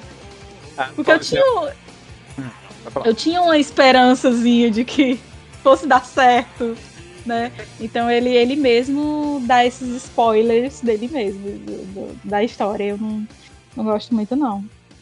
Você falou isso aí dele dar um spoiler, eu lembrei de um. É um filme, não tem nada a ver com o King, mas só fica até uma, uma dica, por exemplo, que é bem legal. Que é o Mais Estranho que a Ficção. Já viu esse filme? Não. Pronto, Mais Estranho que a Ficção é com o, o Steve Carell. Não, Will Ferrell, desculpa com o Will Ferrell, ele é um funcionário da Receita Federal. Cara, né, um cara que faz cálculos ali muito rápidos e tal coisa, é um cara uhum. sozinho, vive a sua vida ali com aquela rotinazinha bem direitinha todo dia. Ele conta até a, a, a, às vezes quantas vezes ele escova os dentes, né? É, quantas vezes ele movimenta a escova para trás e para frente, para direita e para esquerda, ele vai contando uhum. aí, é bem direitinho. Não. Mas aí, beleza. E aí você vai ver o filme, e tá tendo uma narração, uma narração com a voz feminina, né? Narrando uhum. o que tá fazendo, aquela coisa toda e tal, e você tá vendo. Aí um, um momento lá da narração, bem no começo mesmo, aí ele tá justamente próximo de, de atravessar a rua no, no, sinal, né? Tá esperando o sinal fechar pra ele atravessar, uhum. tá Aí a narração começa, não sei o que, e o fulano de tal, é o Harold até acho que é o nome. Ele tá ali no seu dia comum, mal sabe ele que daqui a alguns dias ele vai morrer. Aí ele, o personagem. É isso, é isso. Aí o personagem escuta na hora que a narradora fala isso. Meu Deus. Aí ele, o quê? Aí ele para e fica. É, o quê? Você quer isso? Vamos no meio da rua. Ela... Aí o pessoal olhando pra ele, ele. Repete isso, não sei o que. Aí a, a voz não repete. Aí ele, de vez em quando, começa a escutar de novo uma voz narrando a vida dele. Esse filme é muito legal, ele é muito interessante nele. É com o Will Ferrell, apesar de ser ator da, da, da, comédia, mas nesse filme ele tá muito diferente de, de, atua, de, outras atuações dele. É muito legal. Porque ele vai tentar descobrir que voz é essa, o que que tá narrando a vida dele, por que, que mas... ele vai morrer daqui uns dias e se ele consegue evitar isso e tudo mais. Mas isso é um recurso que é, é da própria história, né? Eu acho que é uma coisa que, que serviu exatamente para isso. Tem um porquê daquilo. Nesse caso do King, eu acho que não. Eu não sei por que, que ele faz isso. Eu não consigo ver uma necessidade de, de ele Talvez dar um pouco de graça, né? É, no caso do filme aí foi pra ter, o, pra ter a graça, né? De, de, ter o impacto do personagem escutando a voz, narrando a história dele, e ele parar e olhar pra câmera e tipo, quê? E é, tal. Até né? no, Mas... no, no, filme, nesse mais na ficção, eu lembrei justamente disso porque tu, tu falaste, porque ele vai procurar um professor de, de literatura e aí o, ele vai na hora, não, tava. Não sei o que, ela falou assim, mas mal sabia ele que eu, ele ia morrer. Aí o cara para, o cara se interessa pela, pela história dele, né? O professor uhum. de literatura. Aí ele, como é que foi que ela disse? Mal sabia ele. Caraca, peraí. Aí ele diz, ó, eu já fiz TCC sobre mais mal sabia ele, né? Que é um elemento de narrativa assim, uhum. que tem todo um propósito e tal e coisa, porque eu já fiz tese de doutorado sobre mal, mal sabia ele. Então agora, é, a gente, agora você ganhou minha, minha atenção, não sei o quê. Então, é. isso. É, então talvez o King também tenha. Eu que não consegui ainda enxergar, mas tudo bem. Não, acho, que, acho que né, dependendo de obra também, a gente não, às vezes não tem tanta percepção assim. Ou, é. ou não cai bem mesmo, depende da leitura é. da gente. É, exato. Não é uma regra que, ah, se quer desse jeito vai ter que gostar. Não é assim. Uhum. Mas tem também essa comunicação com o leitor, né? Ele, ele se comunica com, com o leitor justamente como você falou, ele fala com, com a gente. Né? É uma característica dele também, para gerar uhum. familiaridade. Isso. Né? E as descrições do, do King são bem sólidas, não tem uma descrição muito, muito vaga, só por cima. Ele vai realmente descrever ali personagens, locais, situações. Então ele vai descrever com detalhes que dão justamente uma verossimilhança. Então você isso. pensa, cara, realmente é isso. Eu faço isso no meu dia a dia. Eu já vi isso acontecer com uma pessoa. Eu sei de história de pessoas que já passaram por coisa parecida. Então você entende ali que uhum. faz parte do mundo real. Não é algo que está distante de ti, né? É, para gerar mesmo a identificação, né? Pois é. Por isso que quando ele introduz nos livros de terror, por exemplo, um elemento incomum, né? esse elemento em comum vai te assustar de uma forma mais forte, né? Porque, uhum. por exemplo, pegando aqui o, o, início lá do, do It, a coisa, né? Uhum. É, que tá nos livros e tá no, no filme, que é o desaparecimento lá do George.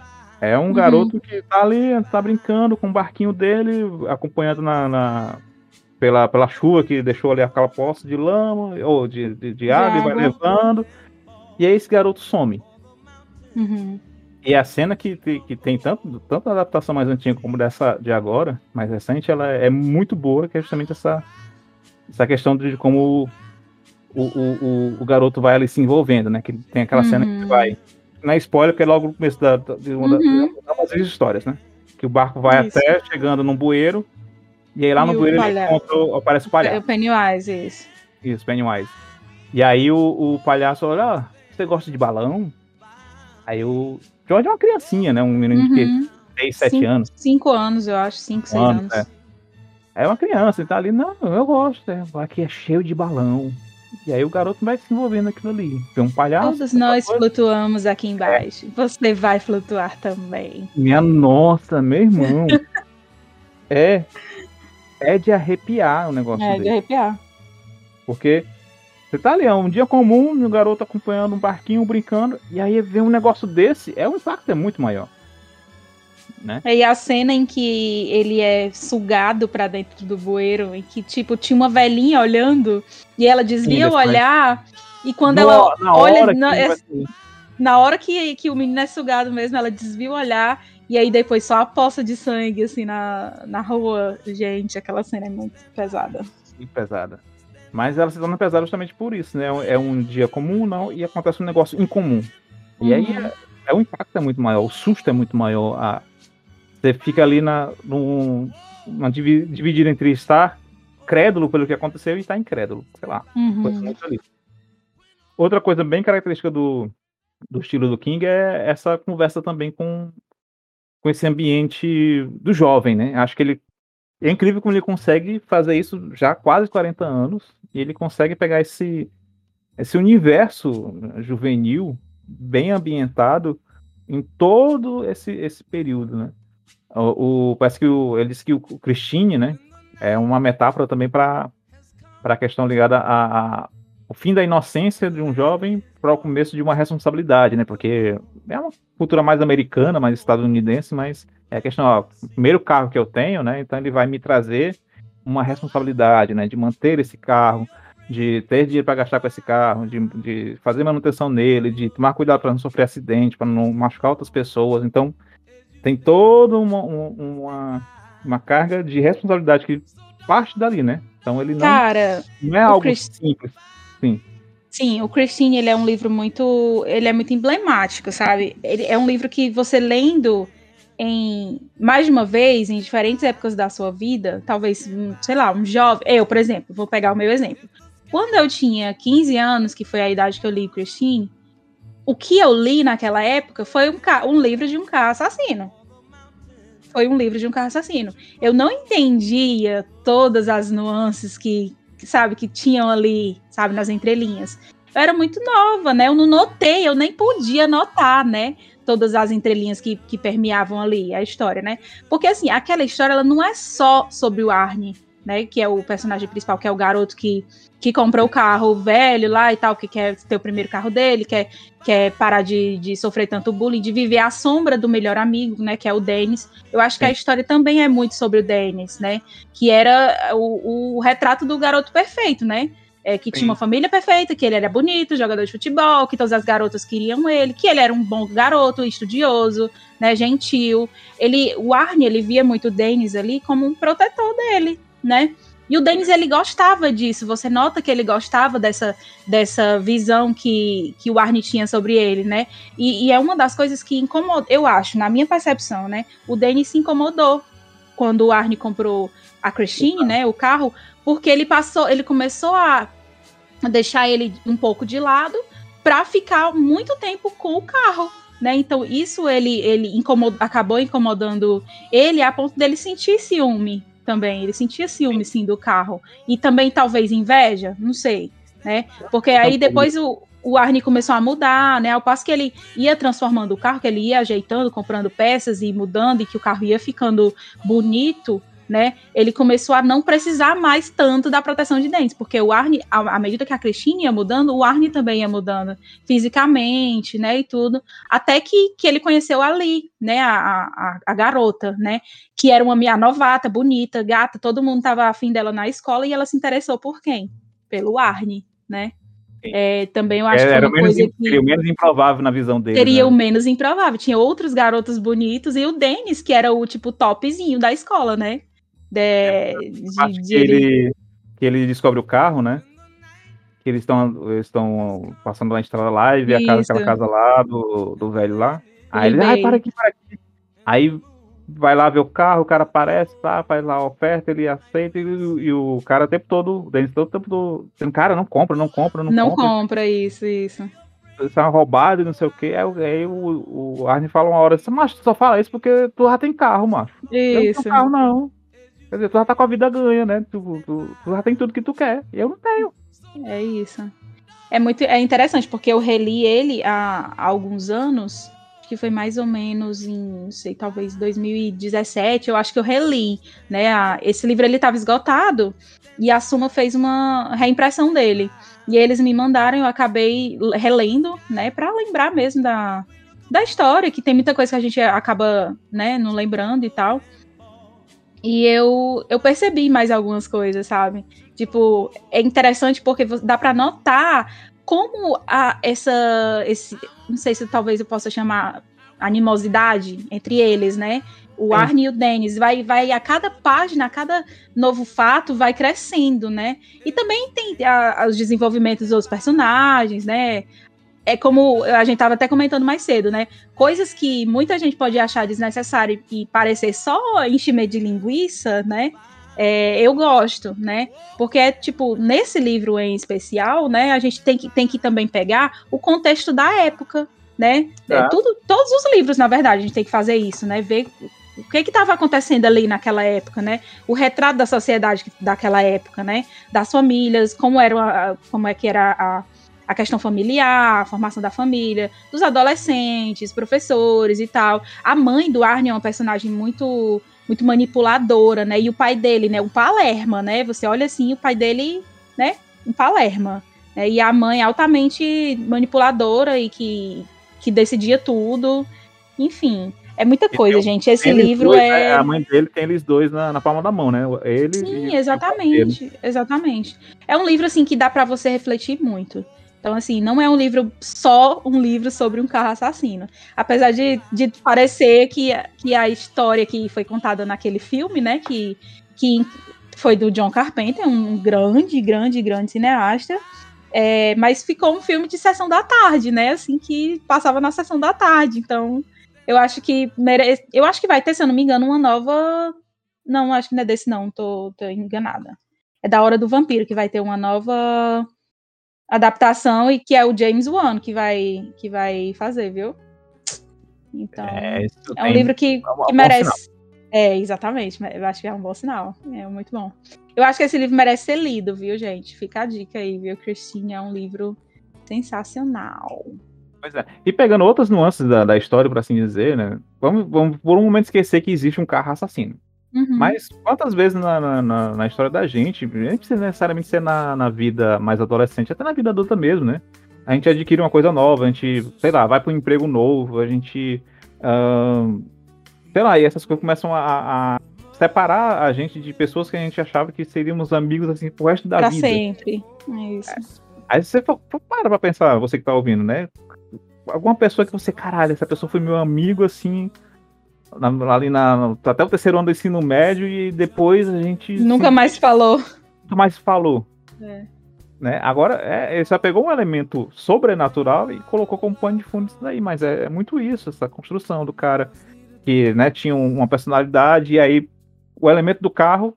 Vamos pegar, por exemplo, essa questão que falaste do, do da, da época, né? Mas mais do que isso é a cultura americana, a cultura estadunidense.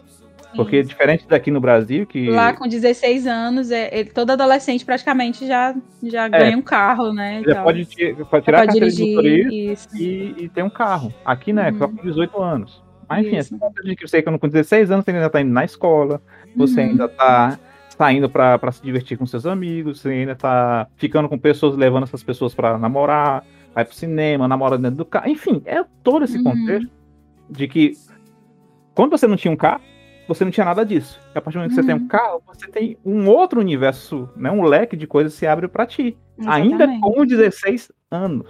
É Isso. É um outro contexto, cara. É, é. outra história. Então, esse é livro. Mais... Desculpa, Sidney, te interromper. Não, tudo bem, desculpa. Mas vai falar. Não, é porque esse livro é um dos que eu mais gosto dele, assim, então eu sempre tenho muita coisa a falar sobre esse livro, né? É, esse, esse livro, ele é um dos que tem a narrativa extremamente detalhada. Ele descreve tudo, gente, tudo. É, é minuciosamente mesmo, sabe? Quase você escuta o motor do, da Christine roncando. É realmente incrível como ele descreve é, as partes onde o carro tá agindo. Então você sabe quando a Christine tá feliz, quando ela tá com raiva, quando ela tá com ciúme. Ela tá né? observando ele. Quando ela tá observando ele. Gente, uma das melhores partes, assim, mais assim, que, que, é a parte que eles vão pro cinema, né? Uhum. O, o, Arnie e a, e a Lee vão pro cinema, né? Aquele cinema drive-in, né? Que é dentro do carro e tal. Isso. E ela, ela vai comer um hambúrguer. E aí ela engasga. Isso, o Arnie, ele não tá dentro do carro, ele saiu para ir fazer alguma coisa, pegar, um, não lembro, alguma coisa. E a Christine trava as portas do um refrigerante, alguma coisa assim, né? É. E o, o carro, a Christine trava o, as portas e o vidro, e a menina começa a engasgar e começa a piscar a luz assim do painel do carro. E aí você e você dá para você sentir o ódio do carro que o carro tá sentindo naquele momento a, da, pela menina. Eu é. fiquei assim, meu coração acelerando, porque eu sabia que a Christine tava morrendo de ciúme, tentando matar a menina asfixiada. Essa parte é maravilhosa, sensacional. Porque assim, o, o filme, eu lembro do filme, ele é, ele é, um bom filme, aliás, é um filme muito bom até. Aham. Uhum.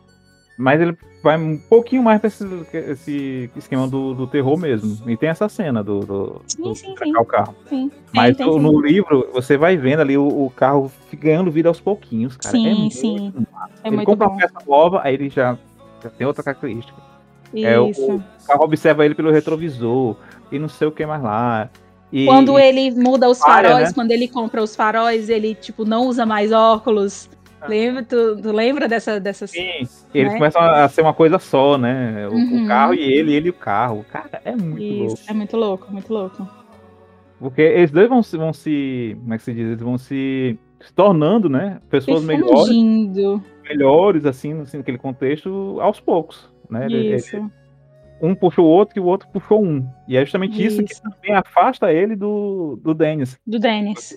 Porque o cara, porra, aquele meu amigo, eu protegia ele, Isso. né? É, o cara dependia de mim, agora não depende mais. Aí fica aquela coisa. Cara, é muito isso. legal. Muito, muito legal. É um dos meus preferidos também, até hoje. E eu, Uhum. mas eu li já bem depois, já de conhecer, né, o filme lá da. Não, passava no cinema em casa direto, Uhum. uhum. coisa. Lembro de muito tempo depois. Mas é realmente outra coisa. Quando você lê o livro, é outra. É outra, Outra coisa. Uhum. E assim, Dana, pegando agora um pouco do mote das obras em si, né? Hum. Ahn, aliás, agora é uma pergunta que eu faço pra ti. Eu só tá- ia pular aqui um tópico, mas eu vi aqui a tempo. Pegando agora uma pergunta pra ti. Por que, que você acha que o, o Stephen King tem merecidamente o apelido de mestre do terror? Por que, que ele tem o apelido de mestre do terror? É, por que, que isso cai tão bem pra ele? Ah, cara, eu acho que. Ah, eu não sei responder essa pergunta. Eu acho que. Não sei, porque ele tudo ele consegue transformar qualquer coisa que ele queira, ele consegue transformar em algo assustador. Sabe? Eu não, não sei, Cid. eu- essa pergunta me pegou de surpresa. Eu não, não sei se. Mas acho que essa, essa, essa resposta foi bem oportuna. Mas eu, lembrou acho que é agora, isso. Me lembrou justamente agora, sabe qual? O celular. Ai, leu gente, esse? celular, eu já li e, o- e o filme é decepcionante, assim, sabe? É. Mas o, O o filme- livro. O livro, livro é, é muito muito bom, muito bom. Um- Uma das coisas que, que me, me remete muito a isso, porque que ele é um. um porque que ele levou esse, esse nome de médico terror, né? Eu li um conto dele há um tempo atrás, é, eu não vou lembrar o nome do conto. Eu li em inglês, saiu na, na Amazon e tudo, aí eu baixei. Eu acho que ele tá no, no- Ele foi. Depois ele foi publicado em uma coletânea não muito é, antiga, é o Basado Sonhos Ruins, que é uma coletânea que eu gosto muito. O nome do conto é 1081. E é um. é- o King ele escreve muito bem. Eu acho que uma das coisas que ele faz muito bem é escrever na perspectiva da criança, dele contar a história pela, pelos olhos da criança. Eu acho que é uma coisa que ele faz muito bem. Então, nesse, nesse conto, são dois garotos, irmãos, né, que estão vivendo ali, né, tipo, zoando e tal, fazendo merda, né, na- nas férias e tal.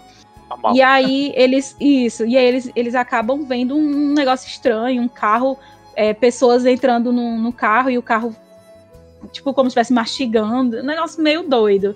Assim, mas é um conto que, meu Deus, gente, que coisa doida, um carro, assim como a Christine, né, um carro assassino e tudo, mas da Christine tem, é, é um pouco mais detalhado, mas esse é um conto.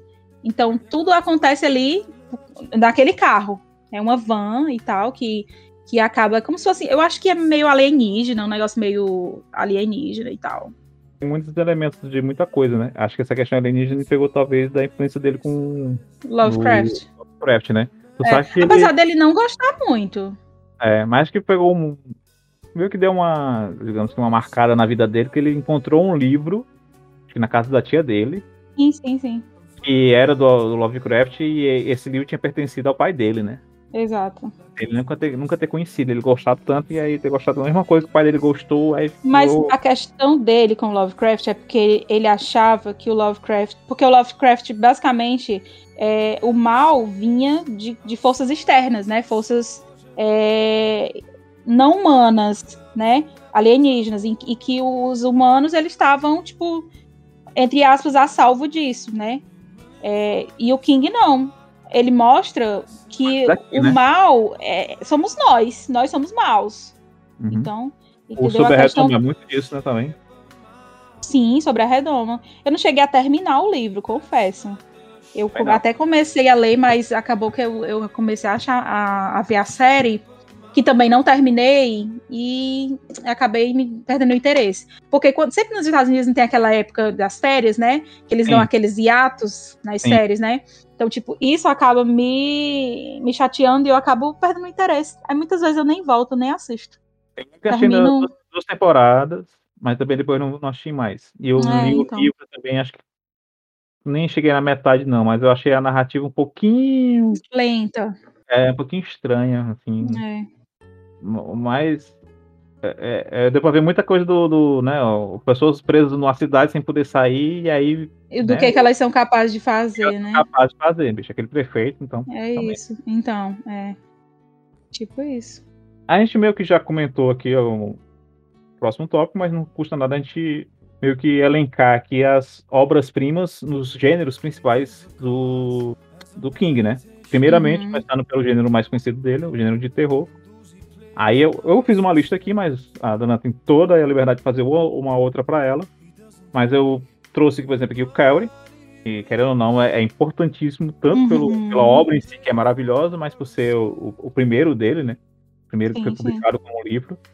Tem também o Christine, que né, a Dana já deixou aí mais do que Uhum. claro que é um dos preferidos dela. Aham. E o Cemitério, né? Que é o que virou o Cemitério Maldito. E também foi um filme muito bom. Teve agora uma. Tem uma adaptação mais recente, mas eu não parei pra assistir essa. Que eu só soube que teve uma mudança né, na, na história, que aí o King achou que a criança é mais velha, né? Isso, porque no, na original, no, no filme original e na história original, a criança que, que morre Três é o anos. meninozinho, tem três anos, se eu não me engano, dois anos, eu acho, o, É, o bebê. Bebê. E nesse eles colocaram uma menina mais velha, tipo, deve ter uns oito, nove anos por aí, talvez. Eu gostei, particularmente, eu acho que, que dá uma. Como é que se diz? Faz você ficar.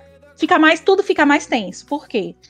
Porque a menina já era grande, já entendia, já sabia falar. Então, assim, a forma, quando ela voltasse, entre aspas, à vida, ela poderia manipular o pai dela de forma muito mais fácil e tornar aquilo um pouco mais real, né? Para dar toda aquela, aquela aquele ar de, de loucura, né? De, de desequilíbrio mesmo, né? Do pai, né? já que o garoto é, porque o menino nem falava, entendeu? Então foi só um bebê voltando e vindo com a faquinha na mão e querendo matar todo mundo, entendeu? Então, assim, é. a menina falando, dando aquele, aquele ar de tipo, voltou. E quando ela volta, você até pensa que ela voltou de novo como uma criança, né? Normal.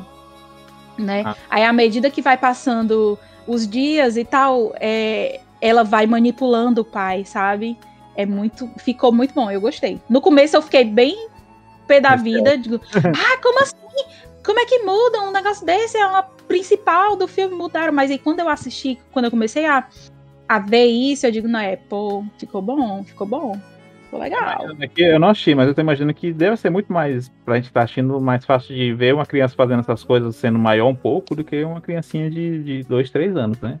Exato, exatamente. É, eu, eu acho que, eu lembrando só agora, de cenas do antigo, parece, desculpa, comparação, mas parece muito mais Boneco- assim, ser o boneco assassino. É, então, Boneco exato. assassino, Tem uma criancinha aí, não. Aí é uma É, criança exatamente. maior, tem um pouco mais de força, sei lá, que consegue carregar Isso. outro objeto, mas é muito mais, Exatamente. assustador, é muito mais crível, né? Muito mais crível, exatamente. É isso mesmo que eu. A, a palavra que eu tava procurando. Ficou muito mais crível. Pois é. E outra obra aqui, né? E depois, se Dana se quiser falar mais outras, mais outra, Outra- obra aqui, It a Coisa. Terror. Terror de mesmo. terror. De Hum. terror por enquanto. It a Coisa, que tem essa construção e Teve aí a, a, os dois filmes que saiu agora mais recentemente, que eu gostei particularmente. Vi gente que não gostou tanto do segundo, mas eu particularmente gostei também.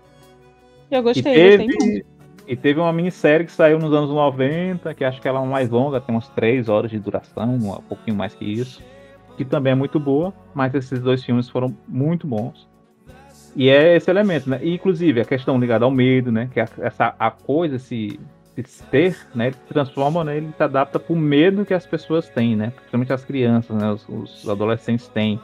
Então, tudo ali tá lidado com, tá lidando com uma questão é, mais traumática de cada um dos personagens, né? E tem lá o garoto que sofre por conta do racismo. Tem bullying, mas tem racismo. Uhum. Tem outro que sofre bullying porque é novato. Tem outro que. A, a garota que é abusada fisicamente do pai. Uhum. Né? É, enfim, vai, vai pegando todos esses elementos de cada um, o medo que cada um sente, o trauma que cada um tem, e vai ali jogando para eles, né? E essa criatura eles vencem no início, né?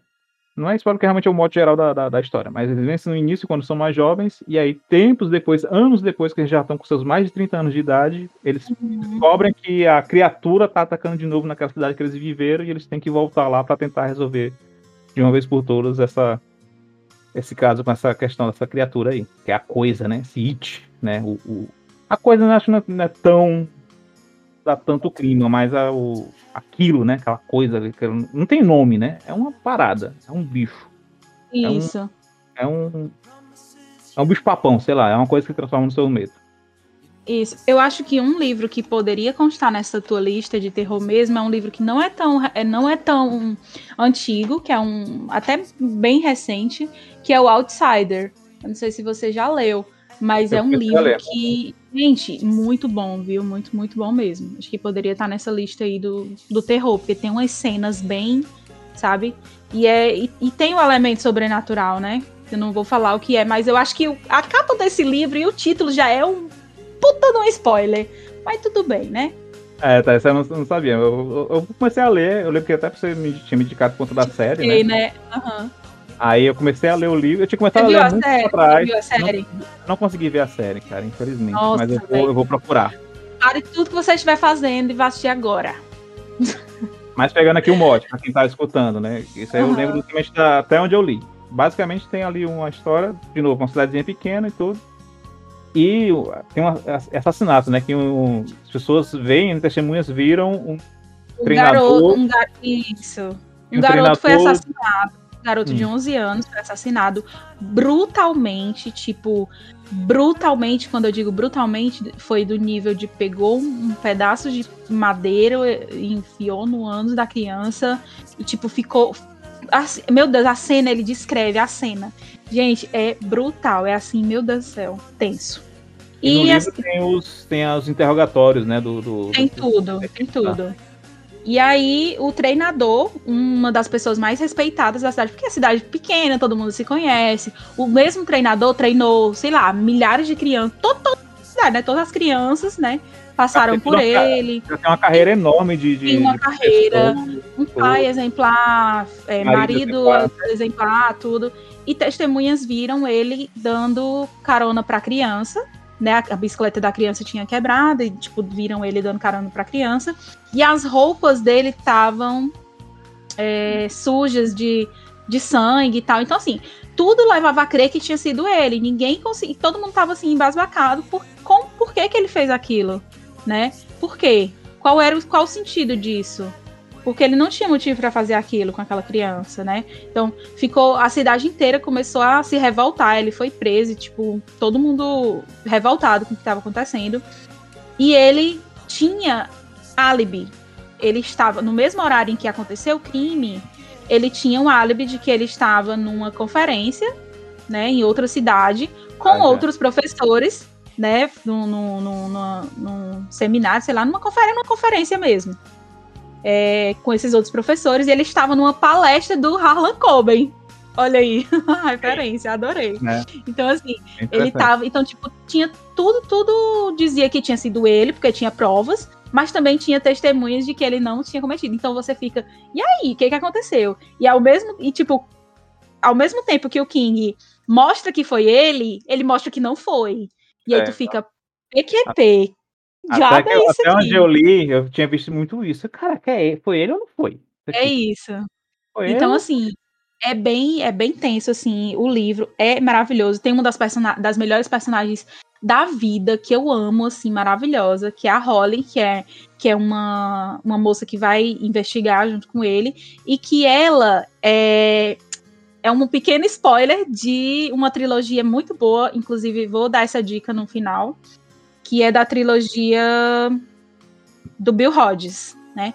Que a Holly ela é uma das principais personagens dessa trilogia e ela volta em Outsider para ajudar a solucionar esse caso né? E a Holly, ela é autista.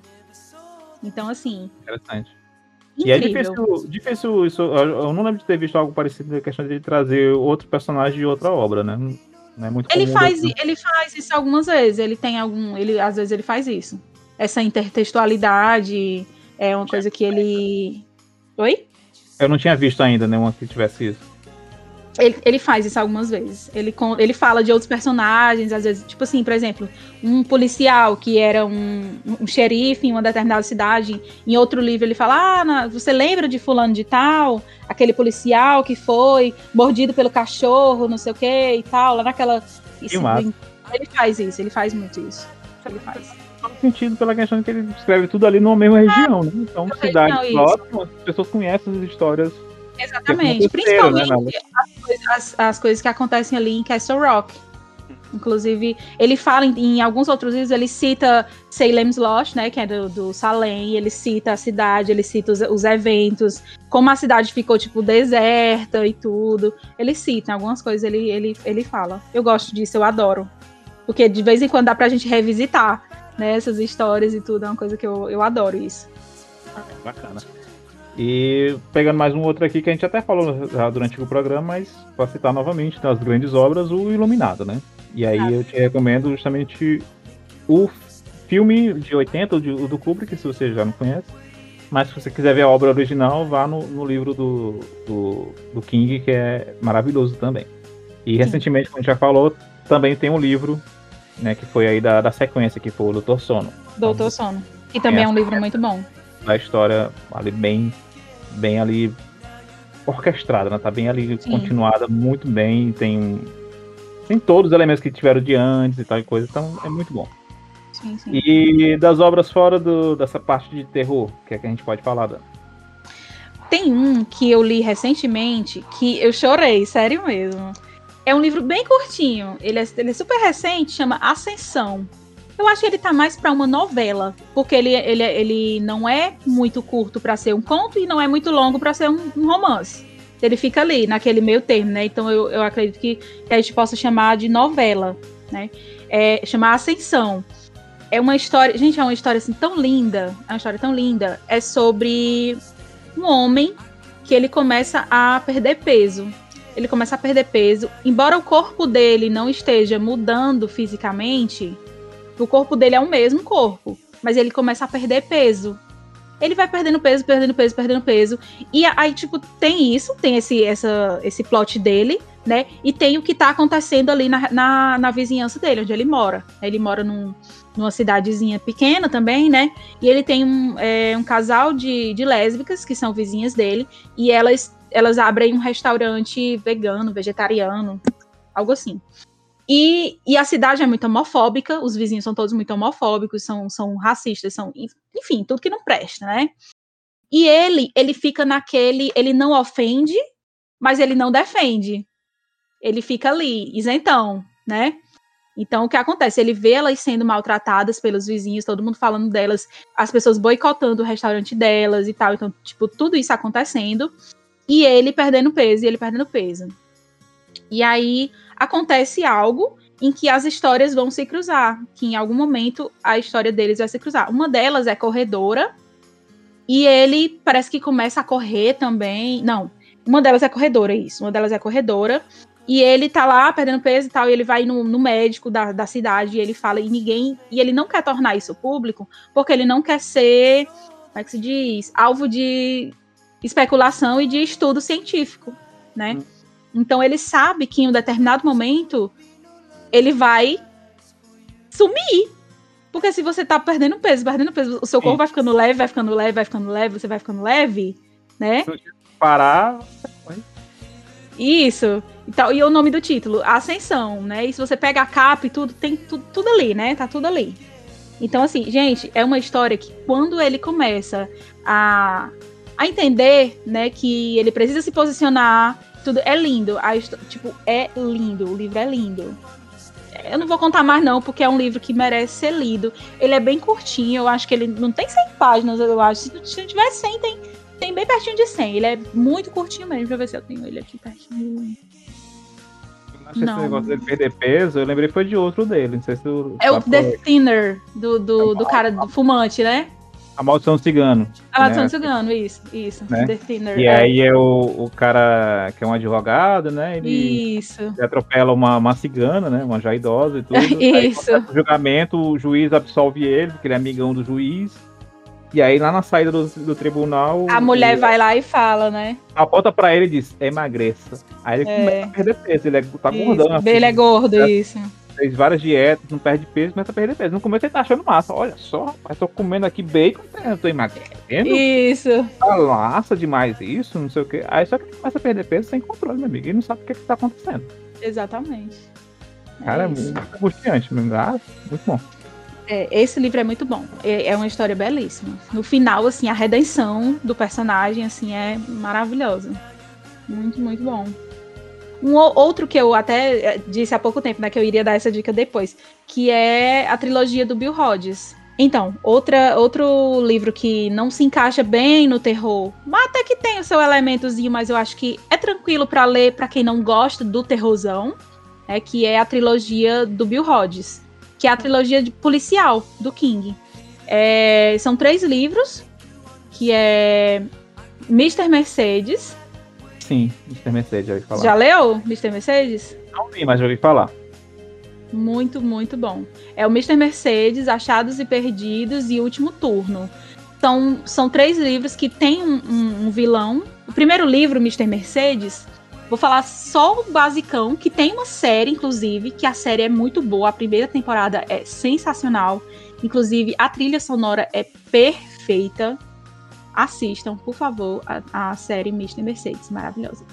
Então, assim, o primeiro livro é sobre uma cidade que tá, tá passando por um por um desemprego, um- um- uma, tipo uma pandemia de to- tá todo mundo desempregado, tá todo mundo precisando de trabalho e aí vai ter uma feira de, de empregos, né? Então, tipo, as pessoas vão lá e dormem na fila para poder conseguir, né, e tal, é, se candidatar às vagas e tal.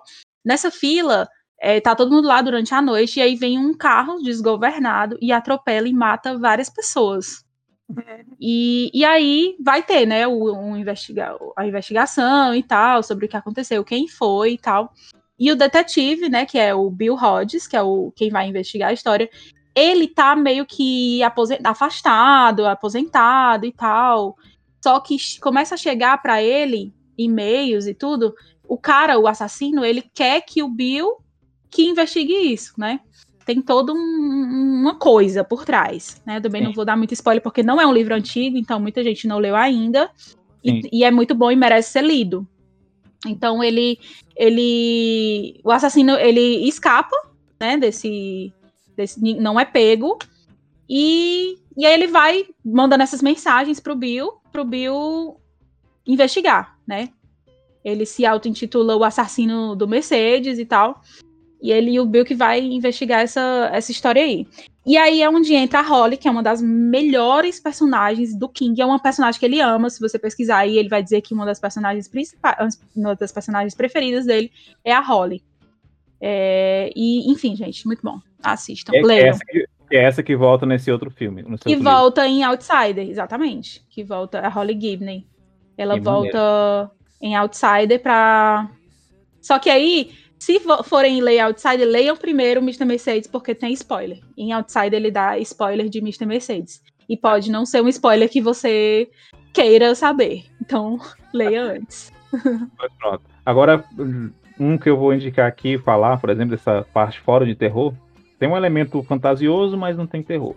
Que é o Novembro de 63. Meu Deus, Que tá livro. doido? Que, Que livro!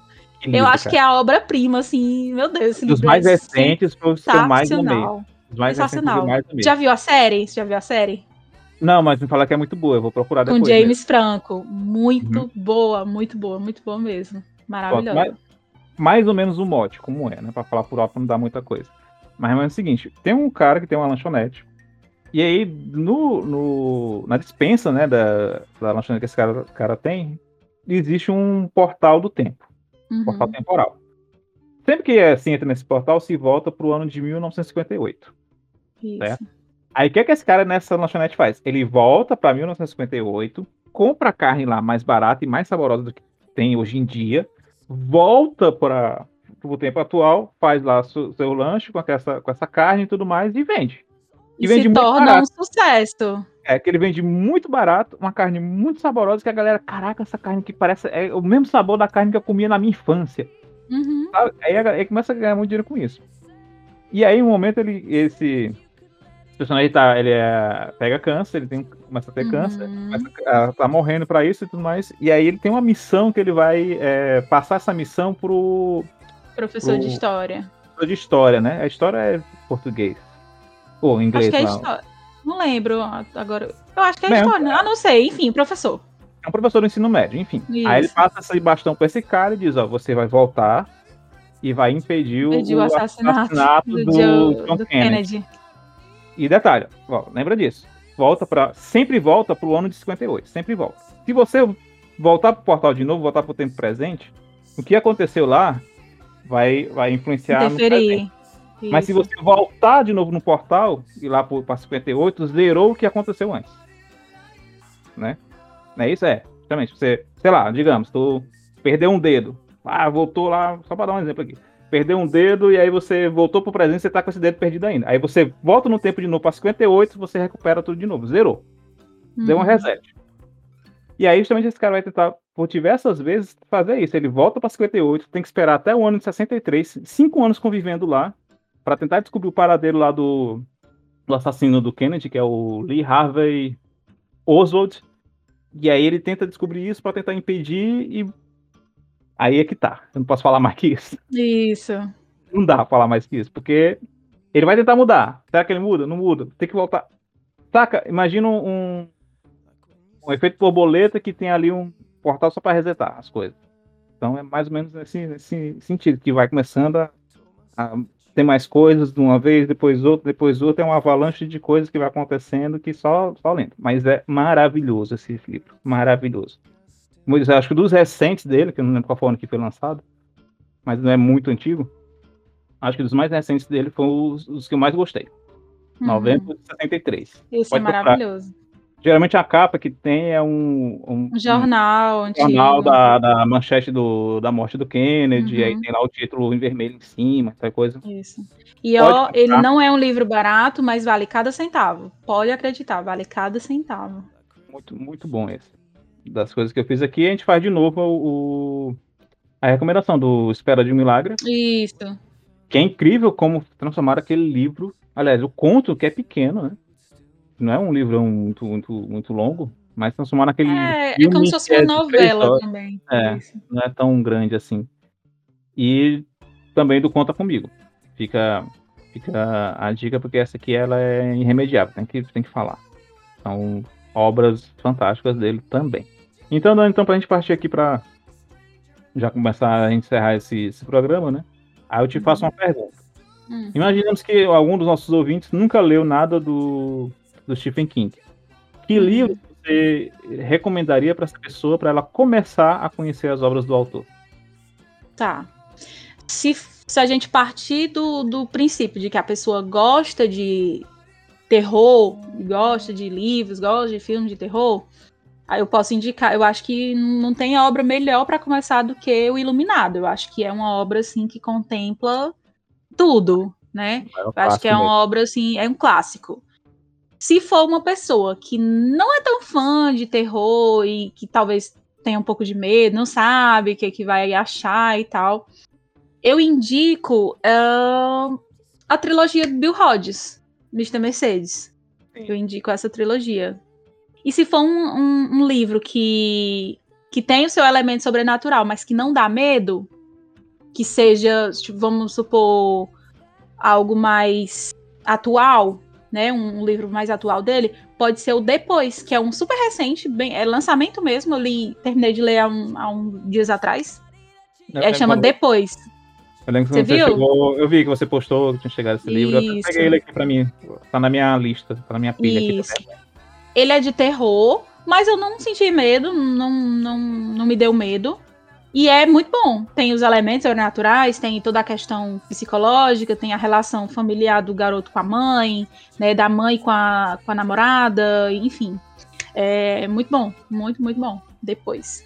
E se for uma história que, que é bonita, que não, não tem muito terror, que não tem muitos, né, essa questão do terror, esse é Ascensão, que eu comentei, que é uma história linda, uma história belíssima, que eu acho que vale muito a pena. Acho que a Ascensão é maravilhoso. Ah, que massa. Então pronto, então acredito que nós temos aqui um programa, não é isso? Sim. Pois pronto, então pra gente encerrar, então eu queria que você Uhum. deixasse suas recomendações finais, considerações finais, melhor dizendo, e fala um pouco mais de você, né, onde as pessoas podem te encontrar aí pela essa internet mundo afora, o que é que você gosta de fazer, onde é que você está, Então, e fique à vontade. tá bom. É, Então, gente, desde que começou essa pandemia, né, eu tô enclausurada dentro de casa, não saio pra nada, e resolvi me aventurar nos, nos games, né? Então, tô fazendo stream na Twitch, né, todos os dias, a partir das 18 horas, eu faço lá o meu stream de alguns jogos, Fortnite, GTA, ah, enfim. Joguinhos, alguns joguinhos aí pra se divertir mesmo. Não sou nenhuma pro player, não tenho nem, nem pretensão nisso. Mas é pra me divertir mesmo, que foi uma coisa que acabou é, me tirando muito o peso dessa pandemia, assim, uma coisa que, que me aliviou bastante, né? Eu que já tive problemas de depressão e tudo, de, de- desse problema de não, não poder encontrar pessoas, meus amigos e tudo, acabei me apegando, né, nesse, nos games e tal, então, e é uma coisa que tem me ajudado bastante. Então, se você tiver interesse em conversar comigo, só bater um papo mesmo, aparece lá no meu chat é twitch.tv barra Dana Fortal. Então, Dana Fortal também é onde você pode me encontrar basicamente em todas as redes sociais. Você colocar aí Dana Fortal no Instagram, Dana Fortal no Twitter, Dana Fortal em todo canto, sou eu mesma. Facebook, todo canto é Dana Fortal. Então, basicamente é isso. E eu tô aí. Se quiser trocar, trocar ideia comigo, é só, só mandar mensagem. Eu posso testar como, como sub da É, meu sub, meu subscriber. E pessoa que tá lá, quando, dá- quando eu consigo, eu consigo lá aparecer um pouquinho pra ver e tudo. É muito isso mesmo, é só a questão do, do brincar, cara. É, é- É. Acho que é uma das coisas que eu mais descobri também em outros canais do Twitch é isso. É você tá ali pra você passar um tempo, pra você ver a pessoa Isso. brincando e tudo mais, e, e se divertindo. Uhum. E é bom a pessoa, né, sei lá, joga muito Fortnite, aí não consegue vencer a partida, mas é, vai- é legal. A gente deu risada, a gente Pois é. brincou. tudo É muito engraçado, bom, a né? gente falou mal dos outros. Isso. Também, né? A gente Também, fala. mas faz parte, é, e é muito divertido. Então, podem, podem ir lá ver, que é muito legal. Eu já, já sou sub, minha notificação é, tudo, é tudo é assinalada já. pra quando aparecer Tá eu já passada.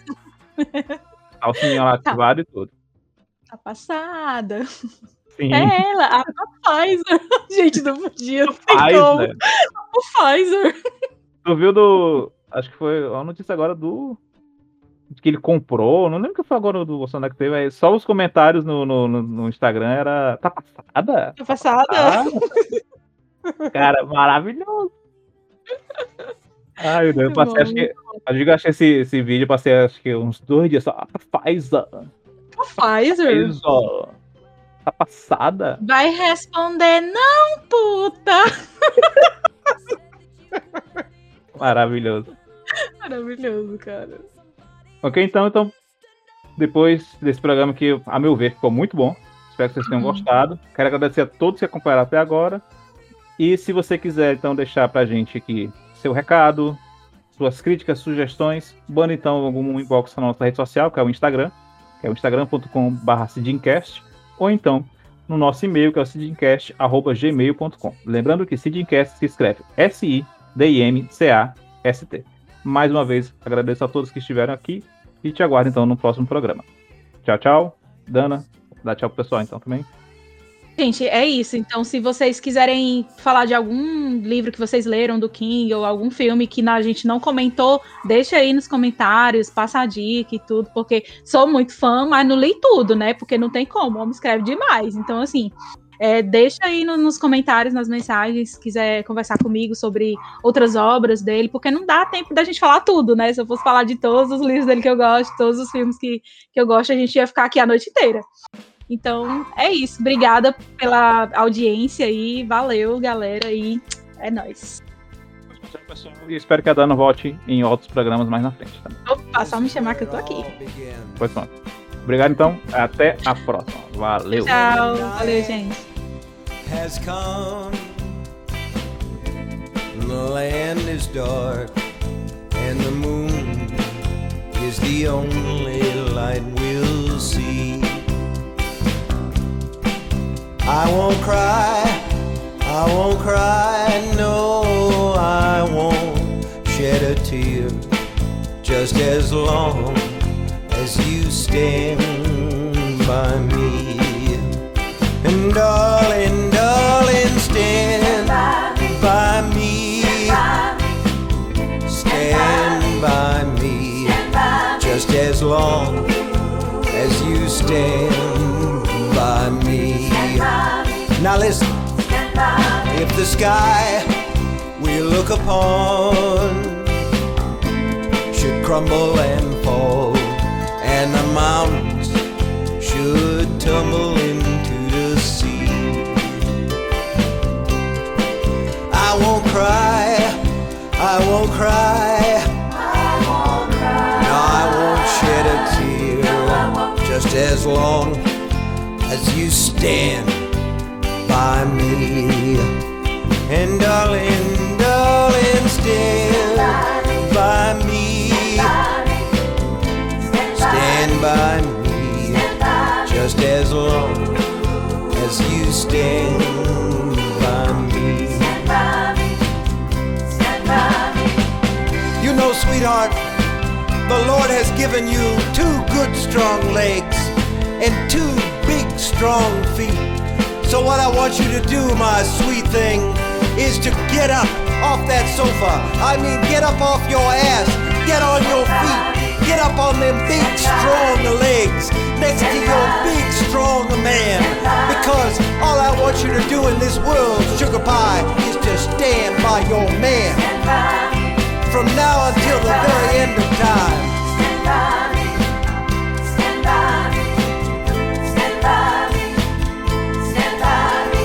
Stand on this.